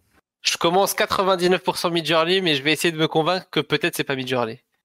Ta, Je, je vais la non. mettre en, en plein écran si vous voulez, au moins vous l'avez à 100%. Euh, Voilà. En fait, celle-là, j'hésite. Mais c'est- c'est Midjourney, c'est Midjourney. Moi, je te Ouais. dis. Attends, je- attends, attends. Attends, je regarde, les- je, reg- je vais suranalyser l'image avant de, Vas-y, vas-y. de me prononcer. En fait, c'est les formes qui me paraissent relativement irrégulières euh, des, des euh, euh, enfin des, Ah des- oui. je sais plus. Les, je les sais plus comment bâtiments ça fond, tu vois, genre, enfin, par exemple, les, les ventilateurs, tu veux dire? Les Oui, oui, sur les ventilateurs. Tu sais, sur les ventilateurs, c'est ça. Et ensuite, effectivement, la focale dans le fond est pas foncièrement la même. Euh, mais c'est des styles. euh, J'ai vu beaucoup d'artistes faire ce genre de rendu. Je te dirais, je te dirais Midjourney pour le coup. Euh, mais celui-là, en fait, c'est c'est des hum, c'est une thématique que j'ai vu souvent chez des artistes en fait de Ah, faire les les les ce genre de, de visuel de Hong Kong, euh, ce genre de choses. Mais je te dirais Midjourney euh, dans un premier temps. Mid-journée. Ouais, Ouais. vous avez raison. Mais oui, effectivement, quand tu vois la composition, c'est déjà plus parlant. Mhm. C'est un, bon, c'est un bon indicateur, t'as raison. Moi, genre, je, je prenais le truc inverse, j'ai l'impression que c'est un truc mid-journey. Alors, attendez, je, je réadapte l'image parce que là, elle est. En général, c'est euh, ça, je dirais humain en général. c'est humain parce que c'est c'est de la triche. C'est pas- trop, euh, c'est trop précis. Je veux dire, le. Magikarp, il est fucking précis. Il y a une stylisation, le Léviator, c'est ça. Il y a, il y a, il y a c'est 100% humain, euh, sans. Ouais, mais il y a de l'écriture et je, je trouve ça impressionnant qu'ils sachent pas écrire euh, Midjourney. Ouais, c'est vrai. C'est- De, de l'autre côté, la plus grosse révolution, c'est ChatGPT et Midjourney, c'est pas écrire quoi. C'est incroyable. c'est pas la même chose. oui, mais que les deux arrivent en même temps, genre, je sais pas, parlez-vous un peu quoi et dominez le monde. Mm. ah non, parce que je crois qu'ils sont concurrents, si je dis pas de bêtises en plus. Ah, Enfin, concurrents entre guillemets. euh, c'est pas la même boîte. oui, hein. C'est pas la même boîte, oui. Allez, encore une. Tac. Ah, je l'avais bien en plus grande. Ah, du coup, j- du coup, j'ai pas dit le nom de l'artiste euh, Ah. qui a fait du Pokémon, c'était euh, PayM, qui est un PayM, qui est un, un illustrateur français, voilà, qui fait, qui bosse pour Popcorn. Je sais pas si vous connaissez l'émission Popcorn. Oui. euh, Ah si voilà. si, je connais l'émission Popcorn. c'est lui, c'est lui qui fait la DA et tout ça. Alors moi je dirais que c'est humain. Moi je dirais que c'est humain. C'est notamment la forme. euh, En fait, c'est un truc très con, c'est que c'est typiquement le genre de nuage que je dessinais lorsque j'étais à peu près étudiant et que je découvrais le digital painting. Euh, C'est con, mais moi c'est plus sur ça à la base et puis ensuite le posing et. euh, Ouais, en fait c'est marrant. Pour moi le personnage est légèrement over design et c'est typiquement le genre de petites erreurs que ferait un étudiant. C'est Donc c'est pour ça que je dirais que ce serait, euh, mais tu sais pas over design à la Midjourney, parce que Midjourney là encore, il mettrait plein de petits trucs hyper compliqués, alors que là, tu sais, t'as le sabre, tu as t'as un sabre japonais et tu as aussi euh, le corset qui est détaillé, mais pas over détaillé comme le ferait un, comme le ferait du Midjourney. Donc moi je te dirais que c'est humain ça. Je dirais aussi que c'est humain parce que, alors peut-être pas pour la même raison, mais les, les, les, les détails sont quand même, enfin les, les mains. Effectivement, je trouve que c'est peut-être pas très très. Honnêtement, je trouve que c'est. Ah, je sais pas parce qu'il a quand même au petit doigt. il- La, la fille a l'air d'avoir genre euh, trois phalanges très longues. Non, je dirais que c'est Non, mais, non, mais ça, tu vois, ça, là encore, là encore, c'est le genre de main. Tu sais, Midjourney a des mani- une manière très particulière de faire les mains quand euh, c'était euh, la période où ils avaient des plein, plein de doigts. Mais ça, c'est le genre d'erreur que je faisais aussi euh, quand je dessinais des mains parce que c'est très dur à dessiner les Bah mains. oui, c'est mais- très très dur. c'est donc, connu. Genre. Donc je te dirais que c'est humain et c'est un artiste, tu sais, qui qui qui qui, qui progresse tout simplement. Et dis-moi que c'est ça parce que sinon je me sentirais très con. Oui, oui, c'est euh, c'est un humain. Il est euh, malaisien de mémoire. Il s'appelle S6VN. euh, Donc voilà. Ouais. Moi ça me paraissait Euh, assez évident pour le coup. Ensuite, euh, qu'est-ce que j'avais euh, sous la manche? Ah oui, j'avais ça. On a bientôt fini, hein, je vous rassure. Mhm, mhm. Ça, on s'est trompé que deux fois là et euh, tu sais, je me dis putain, euh, j'espère que ça va pas. euh, Ouais, mais on était sûr. De... c'est trompé Mhm. avec beaucoup d'aplomb, c'est bien. Alors, attends, je vais l'agrandir pour vous l'ayez un peu mieux. Ah, et ça ressemble à du giga mid-journey, mais je- Alors attends, attends, attends, là j'ai rien vu. Euh, Euh. ah, ta ta ta ta. Euh, on va quand même analyser. Non, en fait, en fait, euh, je dirais de base du du, du Midjourney, mais le truc c'est que comme je te disais, je parlais d'un mec qui s'appelait Eric Bellefeuille, qui euh, en ce moment utilise pas mal Midjourney comme base et sur laquelle il retravaille par dessus. Il y a ce genre de rendu où l'image est relativement bien composée. Euh, par contre, tu vois, là où moi j'ai un doute, c'est que derrière, je trouve que on retrouve un petit peu le flou Midjourney, pas foncièrement sur le cercle, mais sur la partie en bas à gauche. Euh, je comprends pas pourquoi cet élément est, est plus flou. Et derrière, j'essaie d'observer le, le, le- les doigts. Non, mais je trouve Hmm. que c'est pour, pour à peu près la même raison, c'est que en fait, Midjourney met souvent des trucs qui n'ont aucun sens dans le flou. C'est, Après, je sur que humain. c'est- Je, trouve que c'est, en fait, je trouve que c'est bien fait. Il y a peut-être une intention humaine, mais pour moi, c'est vraiment du Je crois, non, moi je crois que je dirais que c'est humain et il a utilisé des logiciels 3D comme DA Studio pour faire, euh, comme euh, pour il ou elle, hein, euh, DA Studio pour faire un posing parce que le le le le le, le- ah, comment dire les vêtements euh, me semblent être d'inspiration assez japonaise et ça part pas dans tous les sens non, non plus. Mais je, je vais te dire humain. Mais tu, si tu me dis que c'est un humain qui utilise du Midjourney, je serais pas étonné. Mais je dirais humain. A priori, c'est du Midjourney, mais c'était pas Ah, précisé si c'était euh, si ça a été euh, derrière retouché. Mais Mm. euh, c'est a priori du Hmm. Midjourney. C'est qui l'artiste Ah, bah, c'est Midjourney. Midjourney. Non, mais je veux dire, la personne qui a généré le- Euh, le, le- le truc, on sait ou pas? Euh, Parce que si c'est Eric Bellefeuille, je me dis ok, tu vois, ça, ça, ça m'étonnerait pas. Alors attends, tu sais quoi, je vais faire une recherche rapide. Euh, et je vais essayer de la retrouver, puisqu'elle était pas Mhm. loin normalement. Et là, c'est- là où ouais, là j'avais vraiment le doute sur, le, sur, sur les deux. Tac, tac, tac. Non, mais t'as raison sur ce truc de composition. Mm. C'est que, dans- en termes de composition, bon, tu, tu vois bien qu'il y a un centre d'attention, tout, Mhm. t'es- ton regard est guidé, mais t'as aussi des éléments de l'é- de l'écran, enfin de l'image, qui sont complètement euh, pas à leur place. Et puis, c'est vrai que Midjourney, il aime bien mettre un gros truc au milieu, quoi. Euh, pas forcément de déséquilibre, euh, différents euh, points d'attention. C'est aussi ça qui m'a guidé, tu vois. Mais là, pour le coup, c'est une. J'ai envie de dire que la personne qui est derrière a au moins une certaine, euh, un certain œil sur la composition pour essayer je- de faire quelque chose. J'ai Ouais. retrouvé le gars, il s'appelle euh, Luciano. Euh, Ok, alors je vois pas qui c'est. Et est-ce qu'il précise enfin... Alors, il montre des variations, mais je pense que c'est des variations du prompt. euh, Donc, non, je pense, je pense pas qu'il qu'il a touché quoi que ce soit. Je pense que c'est vraiment le... ce qui est généré par Midjourney. Parce que derrière, il a montré les trucs. C'est à chaque fois, Midjourney, ça te génère 4 quatre images à chaque fois. Ouais. Et là, Mhm. derrière, dans les commentaires, en dessous de sa publication, il a monté trois autres visuels. Donc, je suppose voilà, Mhm. que c'est les trois Ok. autres propositions qu'il y a eu. Ok. D'accord. Euh, et on va finir avec une photo. Euh, ta, ta, ta, ta, ta, enfin une image plutôt. Euh, Faut que je la retrouve. C'était là, Mhm, crac. Et ça va arriver dans quelques secondes. Ta, ta, ta, ta, ta, ta, ta. Putain, elle était où? Elle était là. Tac, voilà. Donc normalement, vous devriez identifier assez rapidement ça. Attends, Oula, je vais me j'attends. concentrer. Ah, ça ressemble à du Midjourney à mort. Attends, moi je l'ai toujours pas. Ah bah oui, bah, elle a tout de ma gueule. Euh, c'est l'image qui a qui, qui a gagné Ah, le concours là. euh, c'est ça. Ah, il y a- d'accord. C'est quoi l'histoire? En gros, Et- en gros, c'est. Vas-y, vas-y. Bah, je te laisse raconter si tu veux. Ouais, bah c'est, il y a eu un concours aux États-Unis euh, bah, de- d'illustration et tout ça, et, euh, et c'est cette, euh, ce visuel-là qui est généré par Midjourney qui, qui a gagné quoi. Donc, Ah, pas euh, possible. et le vainqueur a dit non, mais en fait c'est pas, moi, j'ai pas créé ça, c'est Midjourney qui l'a fait quoi.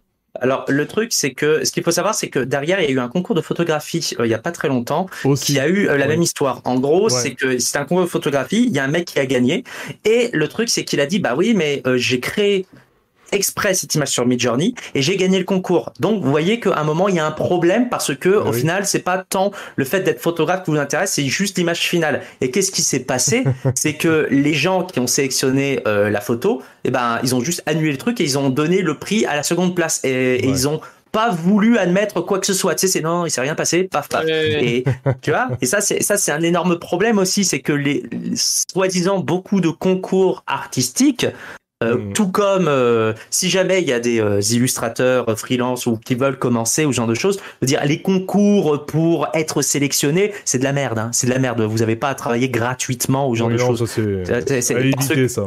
Ouais, c'est à éviter. Mais tu vois, c'est juste que les gens derrière, c'est beaucoup de gens qui sont assez opportunistes, qui, qui, euh, Au qui. moins, t'es quand même payé en visibilité, c'est très bien. Euh, alors, alors, attends, attends. Eh, je suis peut-être à Montréal, mais il y a juste un seul océan qui nous sépare. Fais attention parce que. Non, non, mais cette phrase-là, moi, je l'adore, c'est pour ça. Euh, ah, Euh, ouais, ok. Parce que je te dis, Ah, moi, j'ai un cousin qui a monté son studio et, et je me souviens quand il était vraiment très peu et qu'il faisait de la pub. Voilà, Ah, on vous fait, mais t'inquiète, on te fait de la pub, quoi. Et après nous, tu vas trouver quelqu'un qui va vraiment te payer. Ah, d'accord, ça va. Mais quel enfer. Mais quel enfer. Ah. Alors du coup, ce, ce petit, ce petit quiz là, euh, la finalité un peu de ça, c'est que quand même, on arrive au final à identifier, à voir euh, Pour la patte humaine. Pour l'instant, oui, mais on arrive quand même à voir la patte humaine et, euh, et la patte entre guillemets artificielle. Comme Aziz l'a dit, hein, pour combien de temps, ça on verra bien. Parce qu'effectivement, hein, tu regardes Midjourney il y a 6 mois, tu regardes Midjourney aujourd'hui, euh, et ça a gommé beaucoup de défauts. C'est pas Ouais. encore parfait, hein, mais, euh, mais ça a gommé beaucoup de défauts. Euh, L'avantage, voilà, si on veut un peu synthétiser tout ce qu'on s'est dit, c'est que ben, en une minute, ça peut te générer le travail de, de deux jours d'un concept artiste, ou de trois jours même, même plus, hein, si on compte les quatre propositions, euh, avec des défauts, parce que ça, te sort quelque chose, mais qui est pas parfait en plus, donc sur lequel il faut repasser. Euh, voilà, on a vu, il y a des questions morales qui se posent, des questions d'éthique. Ouais, et, mais je me suis rendu compte de quelque chose en fait en faisant Mhm. le test. Je repense à l'image avec les Pokémon, Magikarp et, Ouais. et compagnie. En fait, déjà que on fait chier beaucoup d'artistes au- aujourd'hui pour des questions de droit d'auteur, notamment Nintendo euh, des fois, parce Bien que sais pas pourquoi des fois tu fais un fanart, soit ça passe, soit euh, ils vont te coller euh, un procès au cul. Ah, les japonais, Euh, c'est... Ouais, ouais, Ah, c'est- mais c'est, c'est... mais tu vois, en fait, ce qui est intéressant, c'est le jour où Midjourney est capable de réellement te faire un Magikarp, tu vois. Qu'est-ce que, comment Nintendo va réagir vis-à-vis de cela, tu vois Comment euh, Nintendo va réagir en termes de copyright? Parce que si tu demandes à Midjourney de te faire un Magikarp, il va te le faire, mais un peu différent. C'est l'un des trucs qui fait que des fois, on peut faire des parodies, tu vois. On- ils peuvent Oui. passer le truc en, c'est le droit de la parodie. Si tu veux faire ton Darth Vader, tu peux le faire, mais tu le mets rose. Et Oui. euh, une quoi, ce, ce conseil-là m'a été donné par le mec qui a designé Darth Maul. hein. Donc, euh, si tu, tu veux refaire Darth Maul, tu prends le même. Tu prends mon design, mais tu le mets bleu. Bah voilà. Tu peux, euh, tu peux te faire de la thune avec. Tu vois, c'est. Ouais. Donc, le jour où Midjourney sera assez Vas-y, bon pour faire l'enregistrer, choses, je te le dis. Ouais, ouais. Non, ouais, effectivement, tu vois, le jour où tu vas vouloir commencer à vendre des t-shirts d'une marque déjà, euh, euh, déjà, euh, comment dire, déjà établie avec des gros copyrights, là, je pense que Midjourney, en vrai, je pense que là, ils vont se dire, ah, Ouais. on commence à arriver sur l'un des problèmes. C'est Dès que, que ça va si- taper les gros, bien sûr. Dès que ça va taper les gros, là, euh, là, ça va être compliqué, je pense, pour Ouais, les ouais. boîtes qui font ces intelligences artificielles. Donc, ça peut être un outil à double tranchant qui peut se retourner contre eux, hein, en vrai. hein. Yep. Bah écoutez, je pense euh, ça me paraît bien comme mot de la fin. tout ça. Ouais, bah écoute, en tout cas, merci pour euh, ce débat parce que je, je, pense que ça peut intéresser des gens qui gravitent autour du jeu vidéo. Il y a beaucoup de gens qui gravitent autour du jeu vidéo, parfois sans rentrer, parfois par intérêt, parfois en voulant y rentrer et euh, dans quelques mois ils y rentrent. Moi, je voulais quand même un peu dire euh, que euh, il faut voir ça comme des outils, vraiment. Je comprends que certains ne veulent pas y aller pour des considérations éthiques. Moi-même, j'ai mes normes éthiques. Il y a des trucs que je ne peux absolument pas faire. Euh, cha- cha- chacun met vraiment ses propres barrières éthiques et on ne devrait pas juger les autres là-dessus. Mais pour ceux qui euh, qui sont, disons, n'y voient pas trop le côté, euh, enfin, qui ceux, ceux qui se disent ça va me remplacer, etc.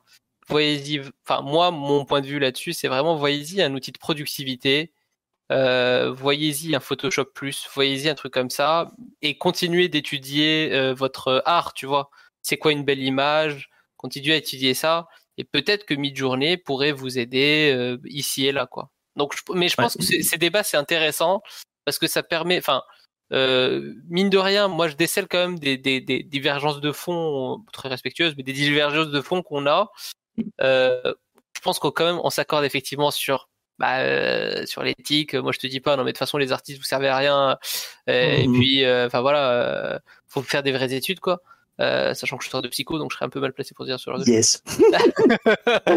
voilà. Ouais. Je vais Euh, juste reprendre un tout petit peu ce que tu disais, justement. Je suis d'accord, sauf sur le fait de Photoshop Plus, parce que comme dit, Photoshop, tu peux l'utiliser unique. Tu, vois, tu, tu fais des beaux trucs sur Photoshop si tu sais dessiner. Tu vois. Donc, je suis d'accord sur le fait que on est d'accord sur le fond, même si on a quand même certaines divergences, et c'est normal. C'est, Oui, c'est, euh, on va pas, on va pas traiter des mères par ceux qu'on n'est pas d'accord sur tout. Hein. C'est, C'est, euh, Mais ouais, je, suis, je, suis, je, suis- je- je peux un peu te rejoindre là-dessus. Pourquoi pas Mais très, Oui. débat très intéressant pour moi en tout cas. Je, je Ouais. Ah ouais, non, c'était cool. Bah, je pense que c'est pas fini, hein. on aura sûrement une partie 2 à la prochaine mise à jour de Midjourney. quoi. Oula.